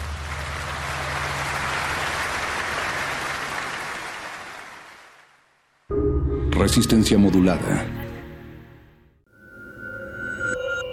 Escuchas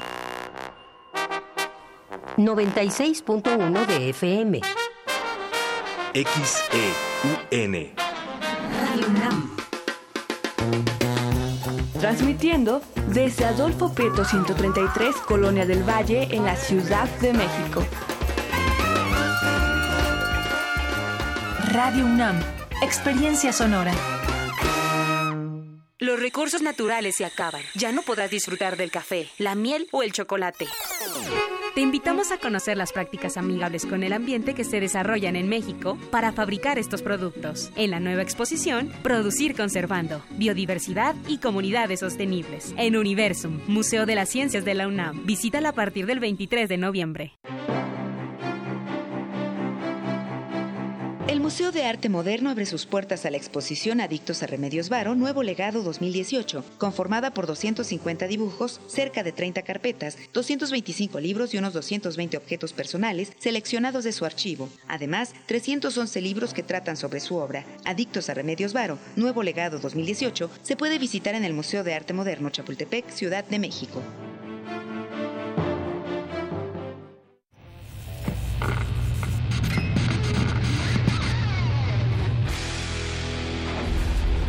Por cortesía de Cuando el rock dominaba el mundo, un minuto de... Eric Clapton, Cocaine, 1980.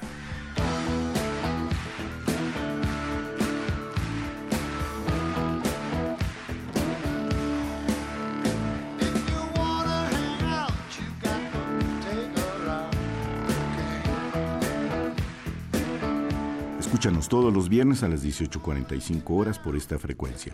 96.1. Radio UNAM, Experiencia Sonora.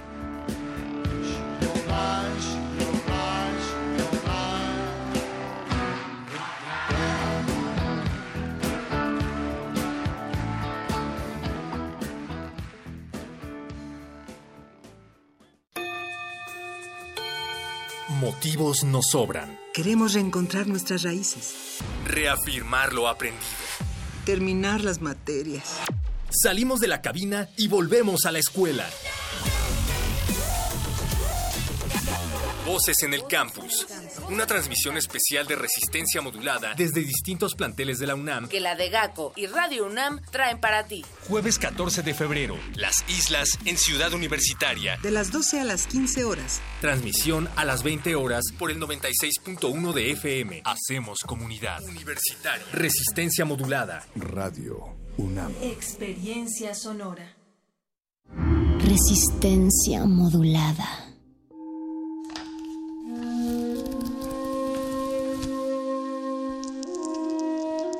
En este sótano la vida es como el Tetris. Si haces algo bien, desaparece. Pero tus errores se acumularán hasta hacerte perder. Hay quien dice que la vida solo te da una oportunidad. Aquí, siempre tendremos otra vida. El calabozo de los vírgenes.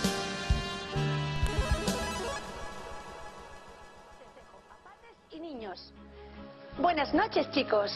Buenas noches, Lourdes. ¿Vosotros navegáis por internet? Sí, pero siempre con una mano en el ratón y la otra encima de la mesa. Internauta, pon tus manos en posición correcta. Mamá y papá les preocupa tanto internet.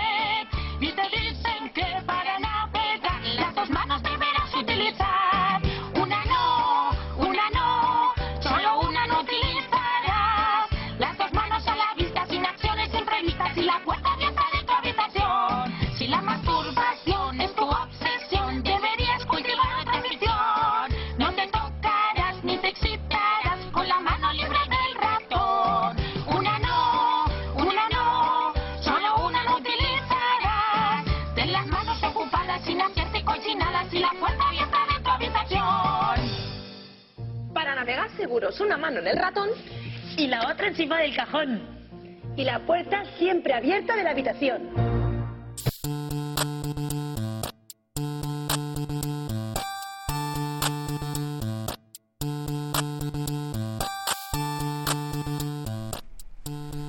Bienvenidos, bienvenidas, gente que está allá afuera, al que sea probablemente el episodio más virgen de toda la serie cuando son las 10 de la noche con 5 minutos del martes 12 de febrero de 2019. Los saluda el ñoño Master, el mago conde, conduciendo el calabozo de los vírgenes a través del 96.1 de FM en Radio UNAM, también sonando en www.radio.unam.mx y nos pueden sintonizar ya en nuestro Facebook Live que está en Resistencia Modulada.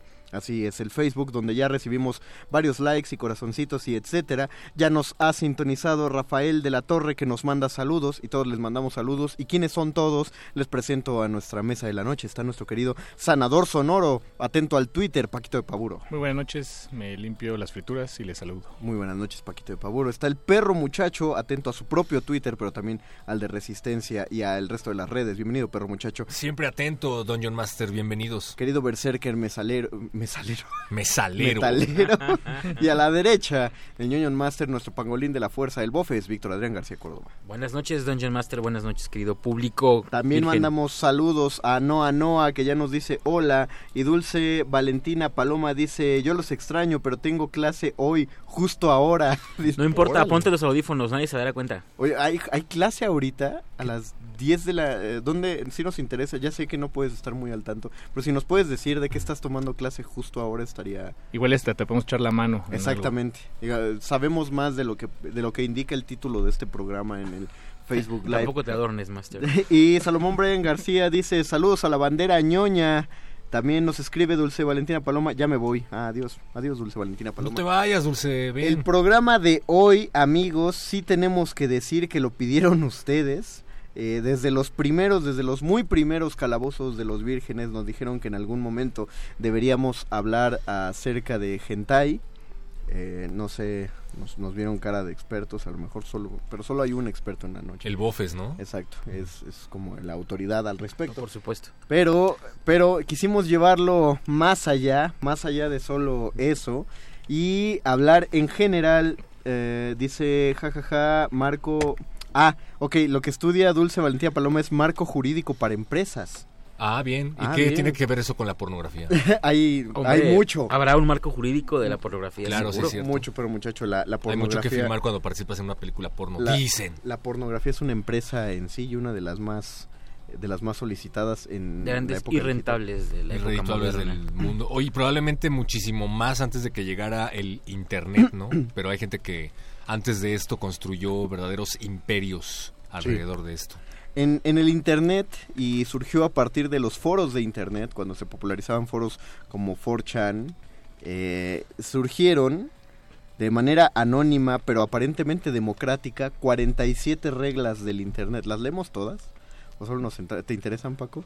Me interesan muchísimo porque no, no sabía que había una lista más grande. Siempre pensé que era un... Como un- aleatorio, ¿no? Una aleatoriedad. Le voy a poner regla 20 a lo que se me Que, ocurra. que, digo, no, no está muy descabellado pensarlo. Y- en- pero fíjate que tienen lógica, ¿eh? Eh, leyéndolas tienen lógica. Tiene- te- eh, tenemos que, que pensar que esto nace de foros de Internet. Lo más parecido que, que haya ahorita serían los grupos de Facebook, porque los foros de Internet son incluso anteriores a la mega popularidad de sitios como Facebook o Pues, existen ajenamente a él. de, de la, del social media. Eh, ¿no? Del social media, que es como el primer social media. ¿Cuál, cuál es este otro sitio? O sea, es 4chan, es este... ¿Reddit? ¿Estás pensando? Reddit, ándale, estoy, estoy pensando en Reddit, estos foros. Y está, está curioso. Ok, primera regla del Internet, regla 1, no hables de B. Ah, ya perdiste. Segunda, seg- regla ah, no, 2. ese es el juego, perdón. Regla 2, en serio, no hables de B. Tercero, somos anónimos. Cuarta, anónimos son legión. 5. Los anónimos nunca perdonan. 6. Los anónimos pueden ser horribles, insensibles y asquerosamente monstruosos. Vean que así, así sí funcionan las redes sociales. 7. Los anónimos todavía pueden elegir.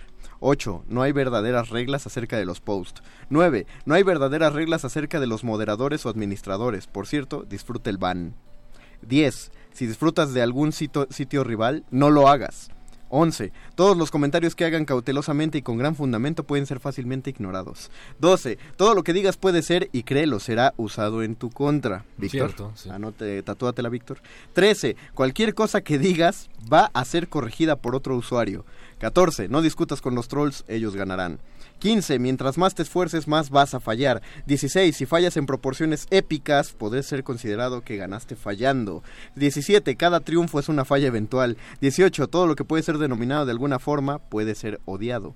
19. Mientras más lo odies, más fuerte va a ser. Por eso ganó el peje. 20. Nada es para tomárselo seriamente. Por eso ganó el peje. 21. El contenido original es solo original durante unos pocos segundos, luego se vuelve antiguo. Por eso ganó el peje. 22. El copy-paste termina en arruinar cada rastro de originalidad. Paquito. 23. El copy-paste termina de arruinar cada rastro de originalidad. ¿En serio? qué buen chiste. Se- 24. Todos los posts siempre son repost de un repost. Repollo, 25. repollo. repollo. 25. La relación con el post original disminuye con cada post. 26. Todos los posts de los que sea pueden ser fácilmente desvirtuados. 27. Siempre cuestionar la preferencia sexual sin ninguna razón aparente. Joto. 28. Siempre cuestionar la sexualidad de una persona en caso de que realmente sea un hombre. 29. En Internet todas las chicas son hombres y todos los niños son agentes encubiertos del FBI. 30. No hay mujeres en Internet. 31. No la voy a leer. 32.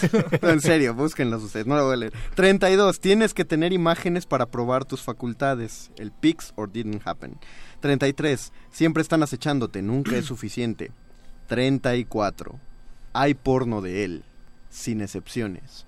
Amigos, aquí nos vamos a detener para que vayan haciendo su compilado y nos digan, así sinceramente, porque este es el espacio, qué hay en su buscador de porno. Vamos a escuchar la primera rola, la primera pausa de este programa para ya meternos en materia de ello. Y esto fue, eh, fue recomendado por nuestro sanador, son, nuestro sanador sonoro, Paquito de Pablo. Esto es, eh, ah, es la de Sir, Sir Mix-a-Lot. Sir Mix-a-Lot. Este, que se llama Baby Got Back. Ba- Baby Got Back, mejor conocido por muchos como I Like Big Butts. Venga, Calabozo de los Vírgenes. Todo lo aparentemente incorrecto va aquí. Oh my god, Becky, look at her butt. It is so big. She looks like one of those rap guys' girlfriends. But, you know, uh, who understands those rap guys? They only talk to her because she looks like a total prostitute, okay? I mean, her butt is just so big. I can't believe it's just so round. It's like out there. I mean, gross. Look. She's just so black. I like big butts. and I cannot lie. You other brothers can't deny. That when a girl walks in with an itty bitty waist and a round thing in your face, you get sprung. Wanna pull up tough, cause you notice that butt was stuffed. Deep in the jeans she's wearing. I'm hooked and I can't stop staring. Oh, baby, I wanna get with ya and take your picture. My homeboys tried to warn me, smooth skin. You say you wanna get in my bins? Well, use me, use me, cause you ain't that average groupie. I seen her dancing. To hell with romance, and she's sweat, wet. Got it going like a turbo vet. I'm tired of magazines, saying flat butts all the thing. Take the average black man and ask him that. She gotta pack much back. So, fellas, yeah. fellas, yeah. your girlfriend got your butt? Hell Tell her shake it, shake it, shake it, shake it, shake that healthy butt. Baby got ballet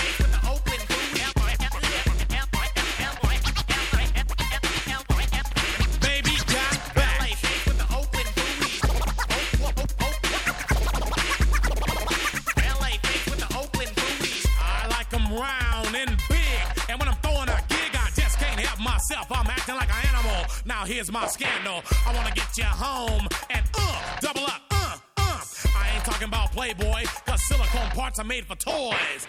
I want them real thick and juicy. So find that juicy double. Mix a lot's in trouble, begging for a piece of that bubble.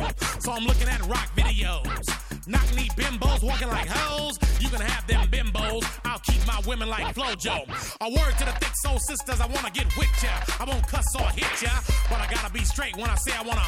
Till the break of dawn, baby, got it going on. A lot of simps won't like this song, cause them punks like to hit it and quit it.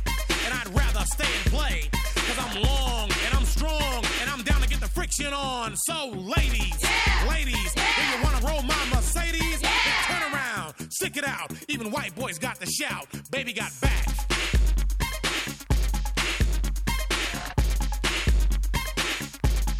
Baby got back. Yeah, baby. When it comes to females, Cosmo ain't got nothing to do with my selection. 36, 24, 36. Only if she's 5'3. So your girlfriend rolls a Honda, playing workout tapes by Fonda. A motor in the back of her Honda. My anaconda don't want none unless you got buns, hun. You can do side bends or sit ups, but please don't lose that butt. Some brothers wanna play that hard role and tell you that the butt ain't gold, so they toss it and leave it. And I pull up quick to retrieve it. So Cosmo says you're fat. Well, I ain't down with that. Cause your waist is small and your curves are kicking. And I'm thinking about sticking to the beanpole dames in the magazines. You ain't it, miss thing. Give me a sister, I can't resist her. Red beans and rice didn't miss her. Some knucklehead tried to diss. Cause his girls are on my list. He had game, but he chose to hit him. And I pull up quick to get with him. So, ladies, if the butt is round and you want a triple X throwdown, dial 1 900 Mix a lot and kick them nasty thoughts. Baby got back.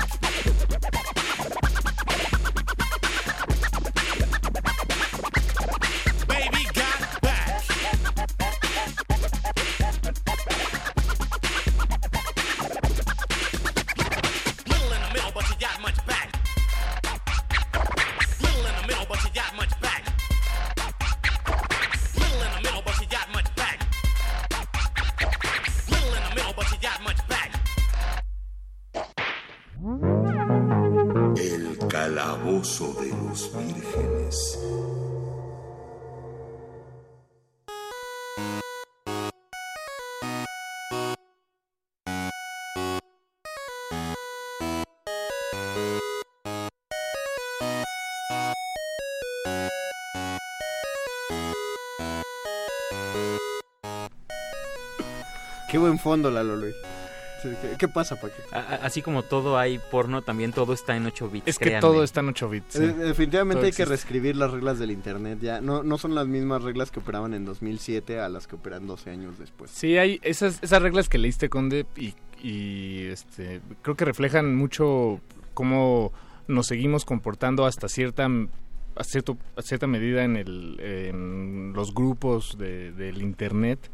Y también me queda claro que hay un machismo muy profundo arraigado en, en, en, En Internet en y en quien el los- bueno, en la internet sí, sin mundo. duda y en la Es se- pornografía y en la redacción de estas reglas. Es que ese- esa es la cosa, eh, Paco Perro, eh, como lo dice el perro.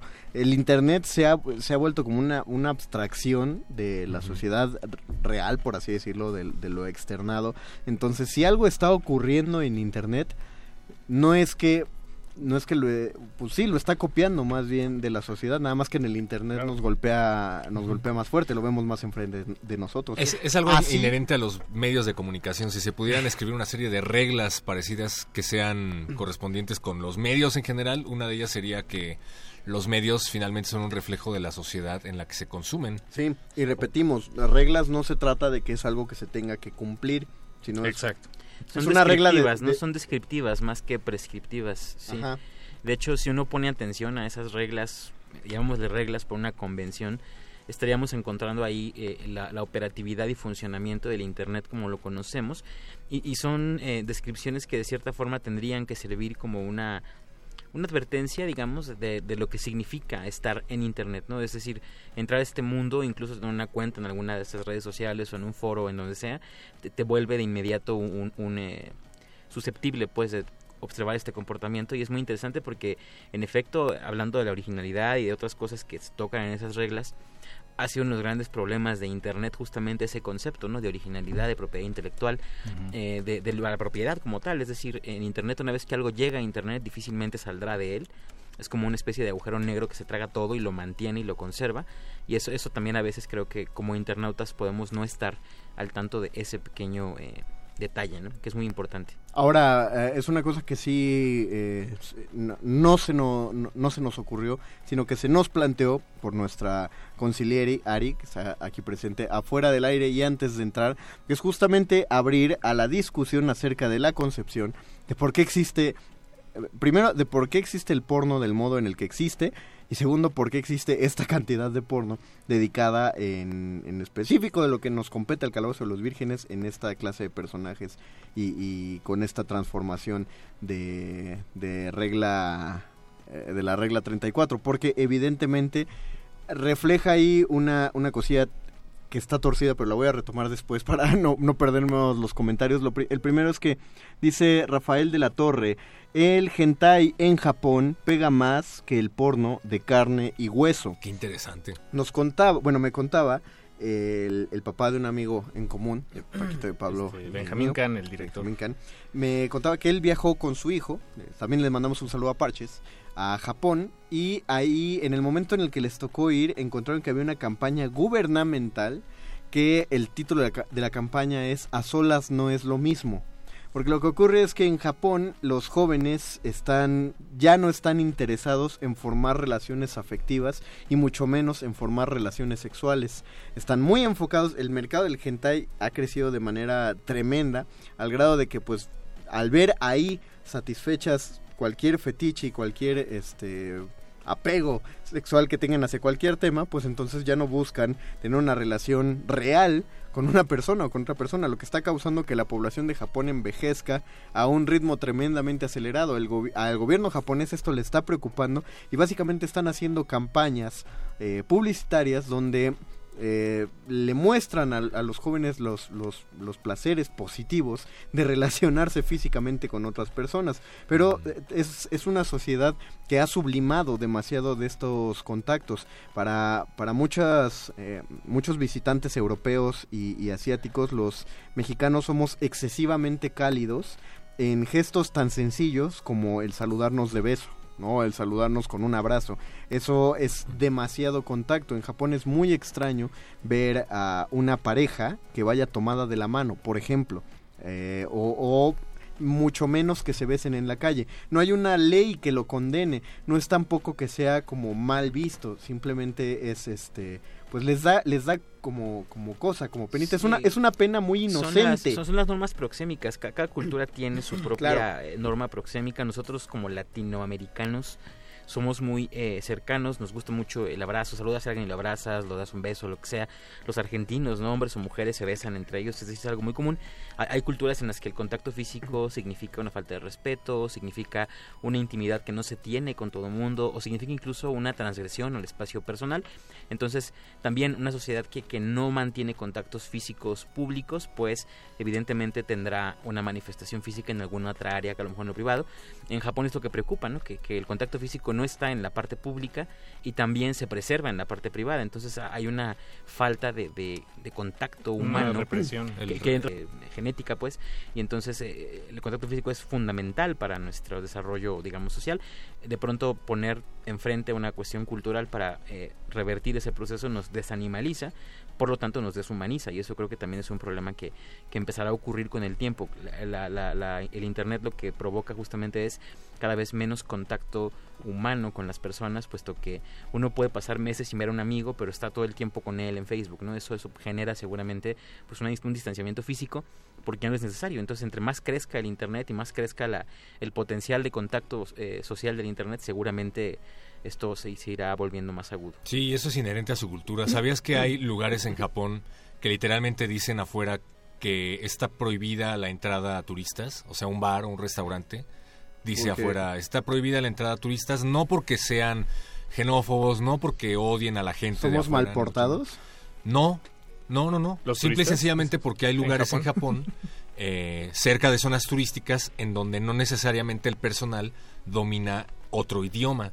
Entonces, Ah. debido al, a- al gran respeto y al gran honor que se tiene para con el otro, entonces ellos están preocupados de que, no sé, lleguemos Bofes, yo y Mario Conde a pedir un vaso de agua o a preguntar por el baño y que alguien no nos sepa responder.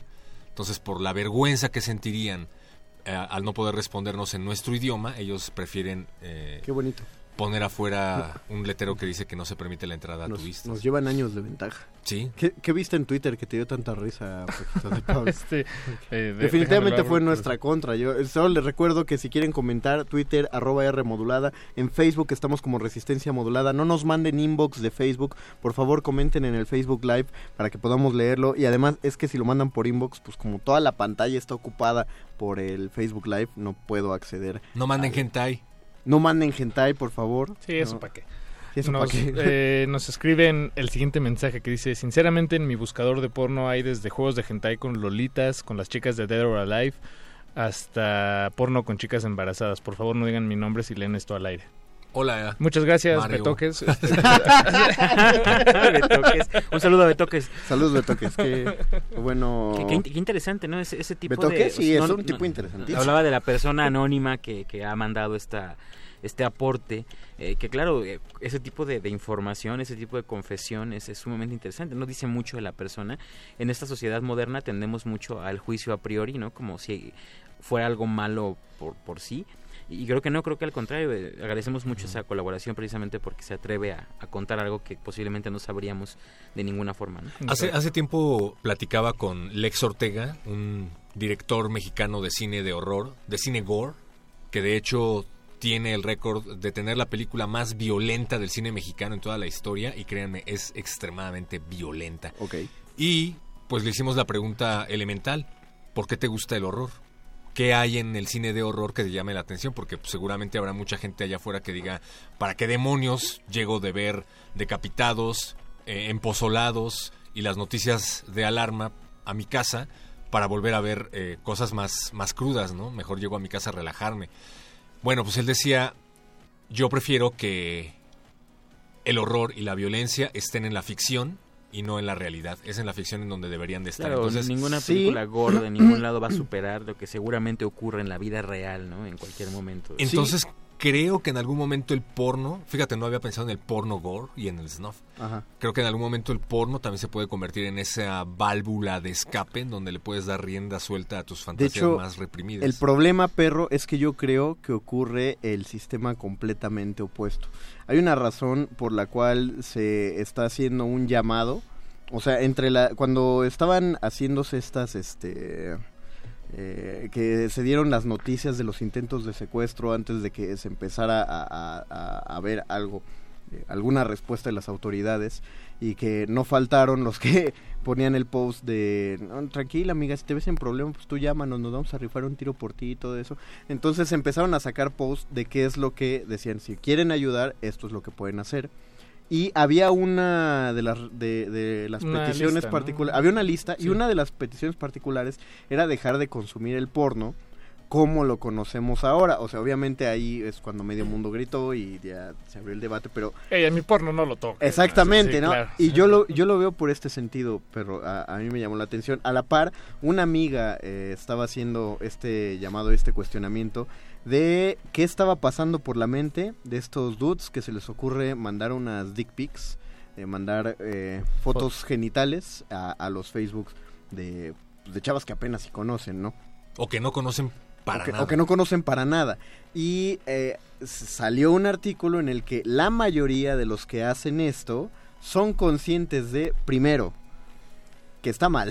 Segundo, que no quieren, que, que las chicas no quieren recibir la foto.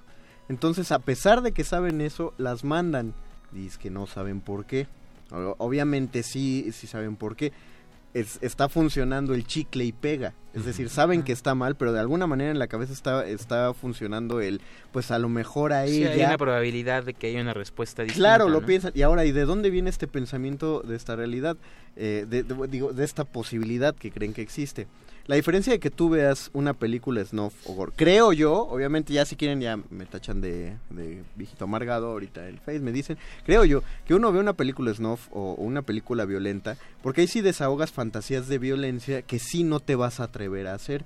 O sea, no te vas a atrever a salir y, golpear gente en la calle. Lo mismo que los superhéroes, no te vas a, eh, no, no vas a salir a hacer justicia. Eh, no tienes las capacidades físicas y tecnológicas para hacerlo, pero es padre ver que alguien lo hace en la ficción. Sin embargo, el porno toca un aspecto de la vida que sí experimentamos, que es estar con otra persona. Y el problema, creo yo, es que hemos suplantado la- lo que debería ser una educación más que sexual, una educación erótica, se le hemos endilgado a las películas porno. Entonces, mucho del comportamiento se aprende de lo que... O sea, en una porno funciona la cosa así.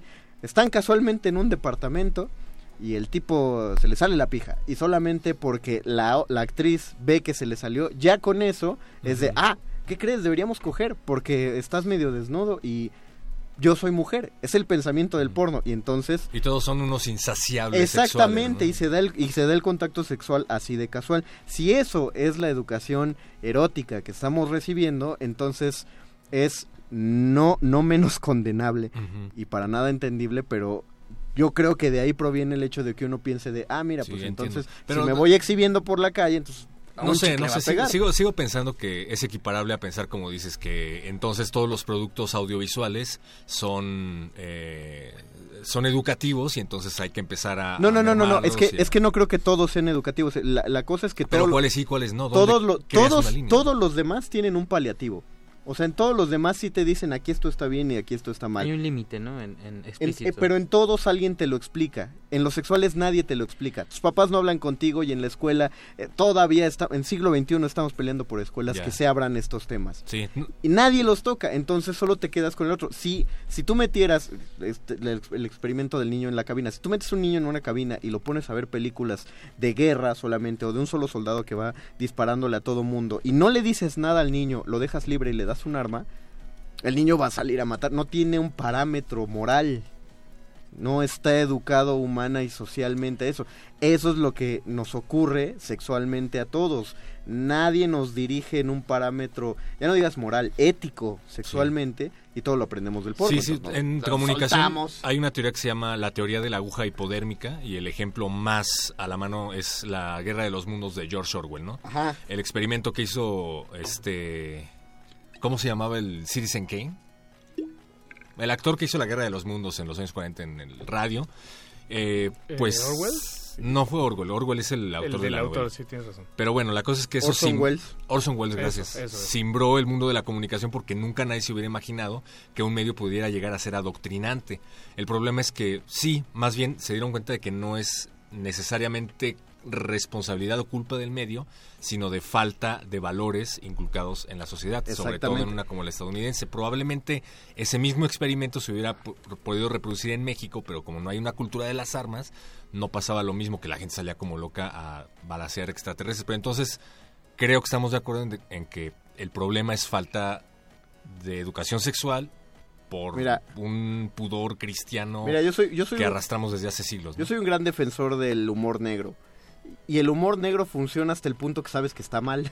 ¿no? O sea, si haces chistes sobre esclavitud racial, si tú sabes que está mal, y, y- y- y- evidentemente, no sé, o, o- o llevas una, una actitud que vaya como muy en contra de, de estas cuestiones, sabes determinar hasta qué punto algo fue una ocurrencia y hasta qué punto alguien está usando el humor negro para justificar un pensamiento que dentro sí tiene, como Trump. Eh, eh, ahí, va ese, el, el- el típico entre broma y broma, la verdad se asoma, es eso, hay gente que cree que los chistes son argumentos válidos, eso es un gran problema. Rafael de la Torre nos dice en Facebook, de hecho, pega más el hentai porque dentro de los dibujos las y los de 16 años son legales, eso sí está de locos y llama mucho a los perversos, está cabrón, está muy cabrón. Eduardo Álvarez Cordero dice, tengo entendido que en Japón el sexo con chicas a partir de 12 años no está prohibido. Confirma por favor la información. Está... No, aquí, aquí eh, dudamos de esa información. Aaron Barreto dice, Charlie Sheen como Tom Cruise. No, en... Estábamos hablando de Scary Movie. Charlie Sheen no hizo el papel de Tom Cruise, lo hizo otro actor. Rafael de la Torre, en el mundo hay los alfa y los beta, dice, a ver, me interesa. Dice, a la madre, eh, a la madre, esperemos que no, estaría muy cabrón eso, aparte de la industria del porno es como Disney, hacen pasar mujeres maduras como adolescentes. ¿Qué pasó ahí? Vadillo Bet dice, jajaja, claro que debe existir, es regla del internet. Ah, sí. Salomón Brian García, ah, gracias, ahora entiendo todo. Aarón Barreto, voy a la cueva del héroe a jalarme la respuesta. Rafael de la Torre, un tacataca se casó con su Nintendo DS. Ah, sí, eso sí pasó. ¿Qué? Se casaron, hay, hay, hay japoneses que se casan con sus almohadas. Órale. Sí, y, y son almohadas que tienen retratadas lolitas en las fundas. Eduardo Álvarez Cordero, eh, te excitaba Jorge Martín. Hola, hola Jorge Martín. Luis Martínez, saludos. Rato sin usar Facebook. Luis Martínez, hablen de Takashi Miike. Si nos ayudas, Paco, ¿ubicas el nombre? Perdón, que- ¿Takashi qué? Takashi Miike. Víctor lo ubica. No, no, no lo ubico. no, ¿Tú, lo, hecho no. ¿Tú lo ubicas, Víctor? No, seguro que no, Víctor. Seguro. Bueno, ok. Este, Aarón Barreto, respecto a la entrevista con el director, también ocurre lo contrario, la típica frase, la realidad supera a la ficción. Oh, sí. Sí, Luis Martínez, me encantó escuchar Se le sale la pija en radio pública. Gracias. Estaba, no, no podía decirlo de otra manera. Rafael Hola, de la Carmen. Torre. Ahí comienza la violencia y ecuánime. El porno no es erotismo y muchos creen que viven en una película porno. Efectivamente, es una, es una diferencia que tampoco nos enseñan. Yo recuerdo en toda la educación preparatoria solo haber tenido una clase donde nos hacían ver la diferencia entre erotismo y pornografía. Deberían ponernos la película que ponen en Los Simpsons del conejito, al que le empieza a salir pelo en donde no tenía antes pelo. Ahora también esto, esto se, se me ocurre, eh, lo, lo pongo sobre la mesa para, para masticarlo en conjunto, pero ta- también creo que la, la el acceso que, que se, se ha tenido al, al- a productos como hentai o pornografía en internet, eh, la facilidad de ese acceso, de, de tenerlo, excede la capacidad de los Claro, adultos de controlar y de, educar, de- controlar o, o de, Claro. o de concebir Sí, cómo, cómo, cómo plantear una, una educación al respecto, ¿no? Digo, Es- no, ahorita tal vez ya hay, ya tenemos, no sé, cuántos años de, de pornografía en el internet acumulados, pero, pero al principio no, ¿no? Se me- Hay, se me- hay dos cosas que Bueno, yo- podías ir al tianguis a comprarte tu película. a la Pero fecha, no lo hacías. Perdón. Sí, No hay, era tan hay- fácil. hay dos cosas que, que aquí me gustaría poner justamente sobre la mesa. La primera es porque específicamente el tema de hoy es regla 34 y todo lo que esto implica y hemos hecho una exploración un poco para comprender eh, el- la, la existencia de la pornografía y sus dificultades y sus eh, contras, digamos. Pero lo cierto es que eh, pensemos dos cosas. Eh, primera, ¿cuál es el límite? Eh, porque tiene que ser moral, por desgracia, ¿no? Pero ¿cuál es el límite, por ejemplo, entre, entre lo que vamos a llamar dentro del mundo del porno, eh, el hardcore, los fetiches, estas cosas extrañas que vemos en internet, y las parafilias, que son una cosa eh, psicológica, Sí, sí, clínica cierta. Y por otro lado, eh, e- en un mundo en el que la trata de personas hoy en día es una una realidad que existe, en el que se han denunciado montones de comportamientos terriblemente eh, espantosos en la industria del porno. Eh, ¿Será el hentai, es una pregunta muy genuina, Sí. ¿será el hentai una forma de solucionar un problema de trata de personas, de explotación sexual, de porque evidentemente en el hentai, por muchas cosas fuertes que podamos ver en, en el, el- el cuadro, en el video hentai, no tendríamos o no hay ningún ser humano ajá, afectado directamente en el proceso de Porque elaboración. eh, Lo que tú dices son, son, son caricaturas. Es, es como el equivalente de, de- Así como hay máquinas que están eh, este, tomando los, los trabajos ¿no? de, de los obreros, esa es como una manera en la que la tecnología desplazaría el trabajo de los actores y actrices porno. ¿no? Sí, pero... Eh, Va- digo, va- pero está vamos, bien, o vamos bueno, a contestar que- a sí, esto sí. después de la siguiente rola porque qué bonito, estamos haciendo conciencia y vamos a escuchar a Molotov para destruir toda la conciencia que acabamos de tratar de hacer. Esto es Chavas, estamos en el calabozo de los vírgenes, todo lo divertido va acá.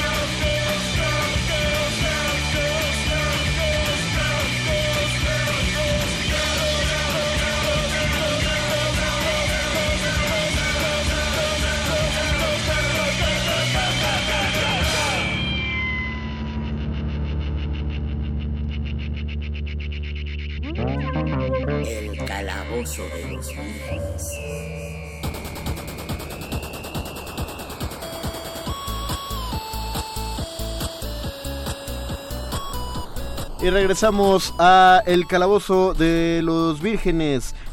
y encontramos un par de datos, me ahogué. Paco, eh, suplántame en lo que me acabo de ahogar. Sí, sí, sí, ¿Qué te claro. tragaste, Conde? del dato que- ¿De, de, de, de qué dato? Con, a ver, Ah, el vamos de- a leer aquí. El, el- el- no, el, el- el director que nos mandaron. Ah, eh, Takashi Miike, Takashi eh, que, que, pe- perdón al, al reescucha que, que nos lo mencionó, no, no lo ubicamos sí de nombre, pero sí, sí lo ubicamos por su obra, el director de películas como Ichi the Killer, una película pues importantísima en la historia del cine underground, gore, independiente, de- Terrorífico. de- terrorífico, este, Violento. violento, Violento. japonés. Y pues sí, sí. Está basada en un manga del mismo nombre. Dice Rafael de la Torre, sigue también la falta de cultura en todo. Digo, el desmadre comienza con el tan solo hecho de no tender tu cama, es como el efecto mariposa. Yo estoy de acuerdo contigo, de alguna manera, creo que entiendo tu punto y sí. Salomón Brian El García. cambio está en ti mismo. A ver, dice Ramón Brian García, el problema es que el porno cosifica a la mujer y muchas personas idiotas no logran separar la realidad de la ficción y termina por desgracia convirtiéndose en violencia hacia las mujeres. Exacto. La cosa con el hentai, Víctor, eh, sí elim- es como desplazar, o sea, quitas a la persona, pero sigues manteniendo el pensamiento de fondo, porque se sigue viendo una óptica eh, específica en el tipo, en, en el modo en el que se llevan las relaciones sexuales. Y sí, no me dejarán mentir, si uno revisa no me dejarán porque todos las han visto. Si uno revisa las películas hentai, si algo tienen es que son muy violentas hacia, hacia la parte femenina que está involucrada en la cosa. Entonces, sí, aunque no lo están haciendo físicamente dos personas, en la idea, y es lo que marcaba en el punto, en la idea de cómo se debe llevar la, o cómo se considera una relación sexual satisfactoria, sigue siendo, sigue estando ahí el asunto. Pero aquí es donde entraría entonces lo que tú dices, lo siguiente que es hasta dónde llegan los fetiches, porque hay fetiches violentos. ¿No? Eh, eh, más un tanto más agresivos. Y, y- y yo no creo que tenga ahí un, un aspecto moral. Creo que tiene un aspecto de sentido común. Platicas con Sí, el consenso, vayas. el consenso es- Ah, exactamente no platicas consensuas hasta dónde llegamos qué chido tal y pones mandarina como palabra de seguridad Pepino de Pero mar, también ¿no? ocurre Pepino de mar, de no sé, no sé, hueso, pepino ¿no? de mar no me suena a palabra Está dirigido predominantemente a hombres por la simple y sencilla razón de que está hecho por hombres para otros hombres. El- Pero no creo que sea al revés. O sea, insisto, creo que más bien es un reflejo del tipo de sociedad heteropatriarcal y machista en la que estamos viviendo. Mira, velo, velo de este modo. ¿Por qué, ¿Por qué existe la regla 34 y por qué quieres ver porno de personajes de caricatura? Yo no quiero ver quiere- porno. No, por, o sea, la regla, en la regla 34 nadie quería ver desnudo a Mario Bros. En la regla 34 nadie quería desnudar solamente o, o ver eh, juntos, originalmente, a... Homero. Sí. No, a Marcio Homero sí, pero... ¿Tú sí? No, me Ah. refiero a a dónde va- a dónde va todo esto. La regla Esto es 30 incómodo. la regla 34 existe para ver la faceta sexual de personajes femeninos, a eso iba. Sí, digo, Mm. hay eh, eh, la conejita de Zootopia. ¿No? Ajá. Y alguien, no, no, no sé quién exactamente, de, de My Little Pony, por ejemplo, también entra en ese universo. Oh, es decir, wow. hay, hay- no, esta regla 34, ojo, eh, porque además esto es todavía más interesante. Su límite no es personajes estrictamente eh, humanos dentro de la ficción. No, exactamente, El no son límite todo tipo de son incluso, o sea, el límite está justamente en cualquier personaje que tú puedas concebir en incluso o sea, en caricaturas, en donde tú quieras, va, es susceptible, pues, de sexualizarse de esa forma, eh, incluso sea, no, aunque no sea humano como tal, ¿no? Es Del Chavo del muy 8 a. Caballeros del Zodiaco. Exacto, sí, Sí. pero la mayoría, repito, o sea, es porque quieren buscar la fa- Mira, y justamente está pasando su topia allá afuera y Apache ya Ah, no sí. Ya no Apache está un poco incómodo, O sea, eso no sabe si básicamente verlo te dice que alguien estaba viendo Zootopia y fantaseaba de manera sucia Es con la conejita y alguien decidió llevarlo a la práctica. Mira, no, es eh, es- nos, eh, nos pone Paco una foto, Un justamente meme, un meme No, que es un ejemplifica meme. eso. No se los podemos poner en pantalla porque, Porque estamos seguros tiran la cuenta. estamos seguros que Mark Zuckerberg está bien atento a lo que estamos haciendo y con que haya un frame de esta imagen en nuestra no, no, lo, lo van a tirar, pero sí, o sea, e- ejemplifica el punto. Sigue sigue siendo unidireccional hacia Así quién es. va dirigido el porno. Sería bueno que alguna mujer que ve porno, si es que hay Mm. alguien por ahí, nos dijera Hay qué piensa al respecto. hay hay un movimiento Perdón, Nicolín, nada más lo, lo cierto es que, como nota importantísima, muchos autores ajá, del porno de la regla 34, en muchos casos, no en la mayoría evidentemente, pero en muchísimos casos son mujeres también. Sí, Ajá. pero pero es un eh, es Una un minoría, tipo ¿no? ¿no? es que es un tipo de no me acuerdo, se llaman de una manera muy específica. Lo hacen mucho, por ejemplo, los grupos de Harry Potter al escribir este historias eróticas que involucran a Harry Potter y a Draco Malfoy, o sea, dos personajes masculinos. fanfics, esto? Sí, fanfics, pero tienen un nombre. Creo que le siguen diciendo yaoi. El yaoi es como el, el hentai gay, pero aún así hay que checar que hay una óptica muy distinta, Víctor. Aquí hay fanfics y, y si uno revisa las historias de yaoi, las películas de yaoi y todos estos fanfics vistos desde el yaoi, siempre involucran una historia amorosa, romántica, erótica Claro. para concluir en lo sexual. No va solamente centrado a lo sexual, Claro, ¿no? Sino simplemente también hay, todo un em- hay todo un, un envolver este mental y emocional y este concepto que ahora está muy de moda entre, yo sobre todo lo he visto de parte de chicas, ¿no? Que, que confiesan o manifiestan públicamente tener una especie de, de crush y cosas así extrañas con personajes de, de anime incluso, o incluso de hentai, los famosos hosbandos estos. O sea, esto también digo, efectivamente estoy de acuerdo contigo, hay una óptica distinta, pero tampoco podemos no verlo y tampoco podemos como negar esa existencia, esa parte de la No, red 34, existe.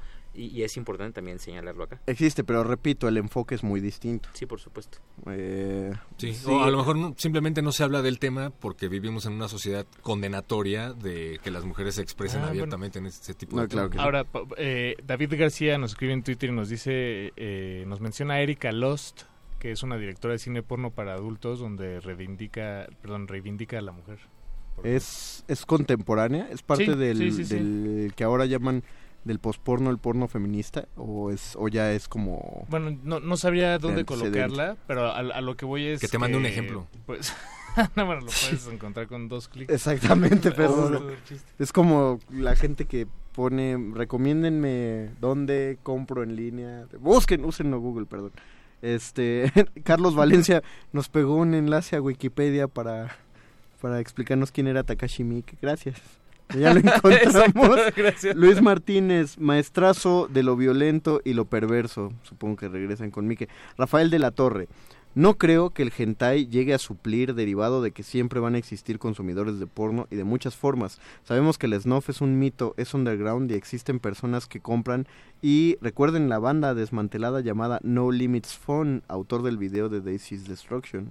Hay un amigo de Dross por aquí, yo también veo. Sí, esas... Eh, eso vamos a dejarlos para temas para noviembre, para de- del, del internet super violento. Rafael de la Torre, esas películas son las de Guinness Peaks. Eh, Rafael de la Torre. Y la del Holocausto Caníbal, el director no pudo comprobar que el empalamiento fue fingido, dato curioso. Pero fue fingido, ¿no? Claro que fue fingido. Sí, en el empalamiento del Holocausto Caníbal. Sí, hay un documental de cómo se hizo, búsquenlo. Eh, los, sí animales, a los animales. sí A la murieron tortuga, y fue la horrible. tarántula, No, a la tortuga sí la mataron. No, sí, por eso. Horrendamente. Pero si tortuga, le, si le encontramos el lado positivo al asunto, a partir de entonces se empezaron a hacer legislaciones Claro. para evitar que maltraten animales. en- Animales en las películas. las películas. Luis Martínez, ¿alguien ubica Visitor Q? Mm, Lo que nos recomienda Visitor Q. Y nos Ahorita deja un link. Ah, ¿no es No, de, también link de incluso. Takashi Miike? ¿Es también de parece? Kashi Miike, Luis Martínez? que- por favor, sí. Are Flores, se nota que Conde nunca ha leído un fanfiction erótico de Harry Potter porque en el 90% de ellos, hablando de los hechos por mujeres, no son como dice. Fíjate que no, sí, no, se, sí se nota leguas, ¿eh? que, que no te has dado un, un fanfic. A ver, Sí. cuéntanos un fanfiction, Paquito. de Harry Potter. De Harry Potter, por favor. Visitor No, Q, controvertida Esponja. película japonesa dirigida por Takashi Miike. Ah, mira, sí. Ah, eso. Daniel Felipe Vázquez Rojas dice Milo Mido Blue Girl. Vamos a buscar. Mm, no, espérate, me suena como cuando te decían busca, pon en Google Two Girls One Cup. No, Sí, no lo hagan. No lo hagan. Perro- a perro ya- Sí, to- perro no lo hagan, fue. por cierto, por favor. sí, voy a entrar a la Deep Web. No, ahorita. pero ¿qué estás buscando? Mi comido, la Blue Girl. La última descendiente de un poderoso clan de niñas mujeres que datan de la era. Ok, ya, ya sé de qué se trata. Gracias. Que a ver, síguelo. Pues es diciendo. hentai, supongo. Pero síguelo diciendo. Ahí voy, ahí voy. Lenos, lenos la... no, que no te dé pena, perro. No me da pena, me da, la me da pena la lentitud de mi internet. Ok. La última No, no queremos que veas toda la temporada. más. descendiente de, una poderoso, de un poderoso clan de niñas mujeres que datan de la era Sengoku. Un pacto simbolizado por una pequeña caja de madera le asegura de la lealtad de los demoníacos habitantes de otra dimensión. Pero un día esta caja es robada por un clan rival ninja y Miko tiene que defenderse con cualquier técnica y truco del ninjutsu sexual que, lo abuela, que la abuela le enseñó. Ah. Órale. Paco, hace- ¿Qué pasa, Paco? No, no, no, eso, Te la, la- el- historia del perro. Bueno, no la del No, Ay, no, mira, y no le aparte viene perro, aquí. no le hizo el perro. No lo hice yo, lo estoy leyendo directamente de internet, pero me da risa porque no sé quién hizo la reseña, pero dice, Miko es una mujer joven linda y dotada. Saquen sus conclusiones. Claro. Es una adolescente de justo promedio, bien tonificada. Gracias a su entrenamiento ninja y con buenas proporciones, su busto es más grande que el de Yaku. ¿Qué página es esa, perro muchacho? Wiki... Ah, no es Ah, Wikipedia. no, Ah, to- bueno. el, el pedo de todas las wikis es que como Wikipedia lo escriben... Cualquiera. Lo, lo escribe cualquiera, lo Mm. escriben los usuarios, entonces Sí, ahí está eh, el, el asunto. Eh, ok, tenemos siete minutos para llegar a alguna conclusión, o menos, seis, cinco. ¿Alguien quiere agregar algo a, a lo... Pues qué difícil ser, to- ser un... Ser una caricatura en ser una estos- caricatura en No, este- hay, hay- había, había chistes al respecto de cada vez que salía una nueva versión, una nueva generación de Pokémon. eh, salió, por ejemplo, sale la sexta generación, se anuncian los tres Pokémones iniciales y eh, así es como un paisaje, internet, y de pronto aparecen los tres monitos y están muy felices de ser. Y de pronto uno de los Pokémon aparece así hipersexualizado eh, y, con curvas y así tapándose con poca ropa y dice, ¿qué me, ¿qué me pasó? Y entonces empiezan a decir los otros, oh no, nos encontró el internet y los empiezan a transformar también a todo. Es, es- no, ¿qué? ¿cómo, cómo? Conciliar y no sé, esto, ¿cómo se De, por sí los animes que no necesariamente están enfocados al hentai o al porno, como el que acabamos de, de reseñar, de leer la reseña, siempre han sido, siempre han tenido una comedia sexual ahí implícita, ¿no? Desde Dragon Ball, pasando por Ranma, Ah, sí. hasta Bueno, sí, es como, es como el... en la voz del ilustrador, este... Evangelion. Ver, ver dónde está la línea y cómo puedo hacerle para, para cruzarla. Fíjate, otro, otro dato, perdón, a alguien a quien le enseñé Evangelion, porque yo estaba muy interesado en mostrarle como este trasfondo filosófico, pagano, Que bíblico, que-. Del que va Evangelion. El que siempre nos habla, el perro mucho me cuando dijo, embriaga. es que ¿por qué me tengo que fumar todo esto? Y es que le tocó ver la parte en donde se pone todo el rollo de la Ah, comedia sexual y que se cae uno encima de la chichi de un personaje, entonces... Y a mí se me había olvidado esa parte, entonces... Creo que, creo que eso, porque, porque si te das cuenta, eso es muy de caricaturas de Japón en Sí, del general. O sea, sin importar hacia qué edad Sí, es vayan. en, eh, en su totalidad. Y del pues. tema. Es como genti, ¿no? En, de- metido en, toda, en todas la- las caricaturas. Y creo que tiene que ver con la concepción que en Japón se tiene del sexo. Que a, a mi parecer, por todo esto que ocurre, es como que todos lo tienen muy claro. Es decir, que si hay una educación sexual eh, implícita, todo mundo sabe que ahí está, que existe y todo mundo lo vive, pero les da penita. Es que no es otra cosa, les da penita. Me, con- me, me platicaba una maestra de haiku que eh, ella fue a Japón, eh, fue a estudiar una maestría a Japón, y entonces cuando llega a su primer clase de maestría, sus compañeras, eh, alre- sentadas alrededor de ella, se estaban riendo mucho, pero ella notaba que se reían de ella, pero no como de burla, sino que la veían, se tapaban la boca, se reían y se sonrojaban, pero la seguían viendo. Y entonces ella pues sí preguntó que qué pasó, y entonces estas chicas le preguntaron que a quién había conocido. Y ella no entendía por qué le decían que a quién había conocido. Y ella dije, pues, les dijo a nadie, llegué hace un par de días y pues ya me hospedé y vine a la clase. No, pero anoche, ¿a quién conociste o, o con quién estuviste? Órale. Y ella no sabía por qué creían que había estado con alguien anoche hasta que se entera que en Japón eh, se bañaban, se bañan de noche. Quien se baña por la mañana es porque tuvo relaciones sexuales y ella como mexicana se bañó por la mañana antes de salir hacia sus clases de maestría. Como la vieron con el cabello húmedo, entonces había, supusieron que había estado con alguien y por eso se reían muchísimo. Y eso me, me hizo clic con otra historia de otros amigos que fueron hace dos años a Japón eh, se pusieron la peda de su vida con saque y entonces el chavo estaba tan tan borracho que se queda dormido sobre su novia en el metro pero al recargársele en el hombro este las iba- los iba viendo una señora que iba parada en el metro frente a ellos y se estaba riendo de ellos justamente porque los veía como muy juntitos muy abrazados y es decir tienen una noción extraña saben que ahí está pero les da Incluso lo censuran, ¿no? En general. Pues no sé si lo censuran porque, pues, repito, ahí están las caricaturas. Exacto. Y en todo caso, las, los productos Las caricaturas son- audiovisuales estadounidenses son más pudorosos. ¿no? Mucho más pudor. O sea, ahí está todo el tema de... Busquen en YouTube ejemplos de las cartas de Yu-Gi-Oh! De cómo son las cartas originalmente y a nosotros, a, a los demás continentes, primero pasaron por Estados Unidos, de ahí se hizo una censura y luego pasaron hacia todos los demás eh, hacia el resto de los países. Hay figuras de, de hombres travestis, hay figuras de, de poca ropa, hay figuras súper violentas, hay figuras que desacralizan imágenes religiosas y en Estados Unidos dijeron no, eso se quita y prefirieron cambiarlo por otras figuras. Están, está simpático para que veamos que realmente la censura está en otro lado, no en Japón. Y pues, si nadie quiere agregar nada más a la misa. Paquito. Este, Pues el experto en hentai es Víctor, ¿no? Decían. Sí, Víctor, eh, tú que eres el experto en hentai, eh, por favor, danos alguna conclusión. Disfruten, Disfruten lo que, lo que quieran, o sea, sean libres, con responsabilidad y ya. Muy bien, gracias, Víctor. Que, las, que los productos de los que estamos hablando finalmente actúen como lo que deberían de ser, una válvula de escape y no como otra cosa. No como, sí. No como productos adoctrinantes. Yo les digo... Y eh, hablen de sexo con sus papás. No compren tiempos compartidos. Paco de Pablo. Eh, pues cu- cuídense mucho. Muy bien. Mucho. Que, que esos animes sean supervisados por un adulto. José Jesús Silva estuvo en la operación técnica de esta nave, el episodio más virgen de toda la saga. Este, gracias Lalo Luis que estuviste en los controles, digo en la producción y, y por haber puesto esa excelente, excelente este, selección musical que hiciste, te rifaste esta vez.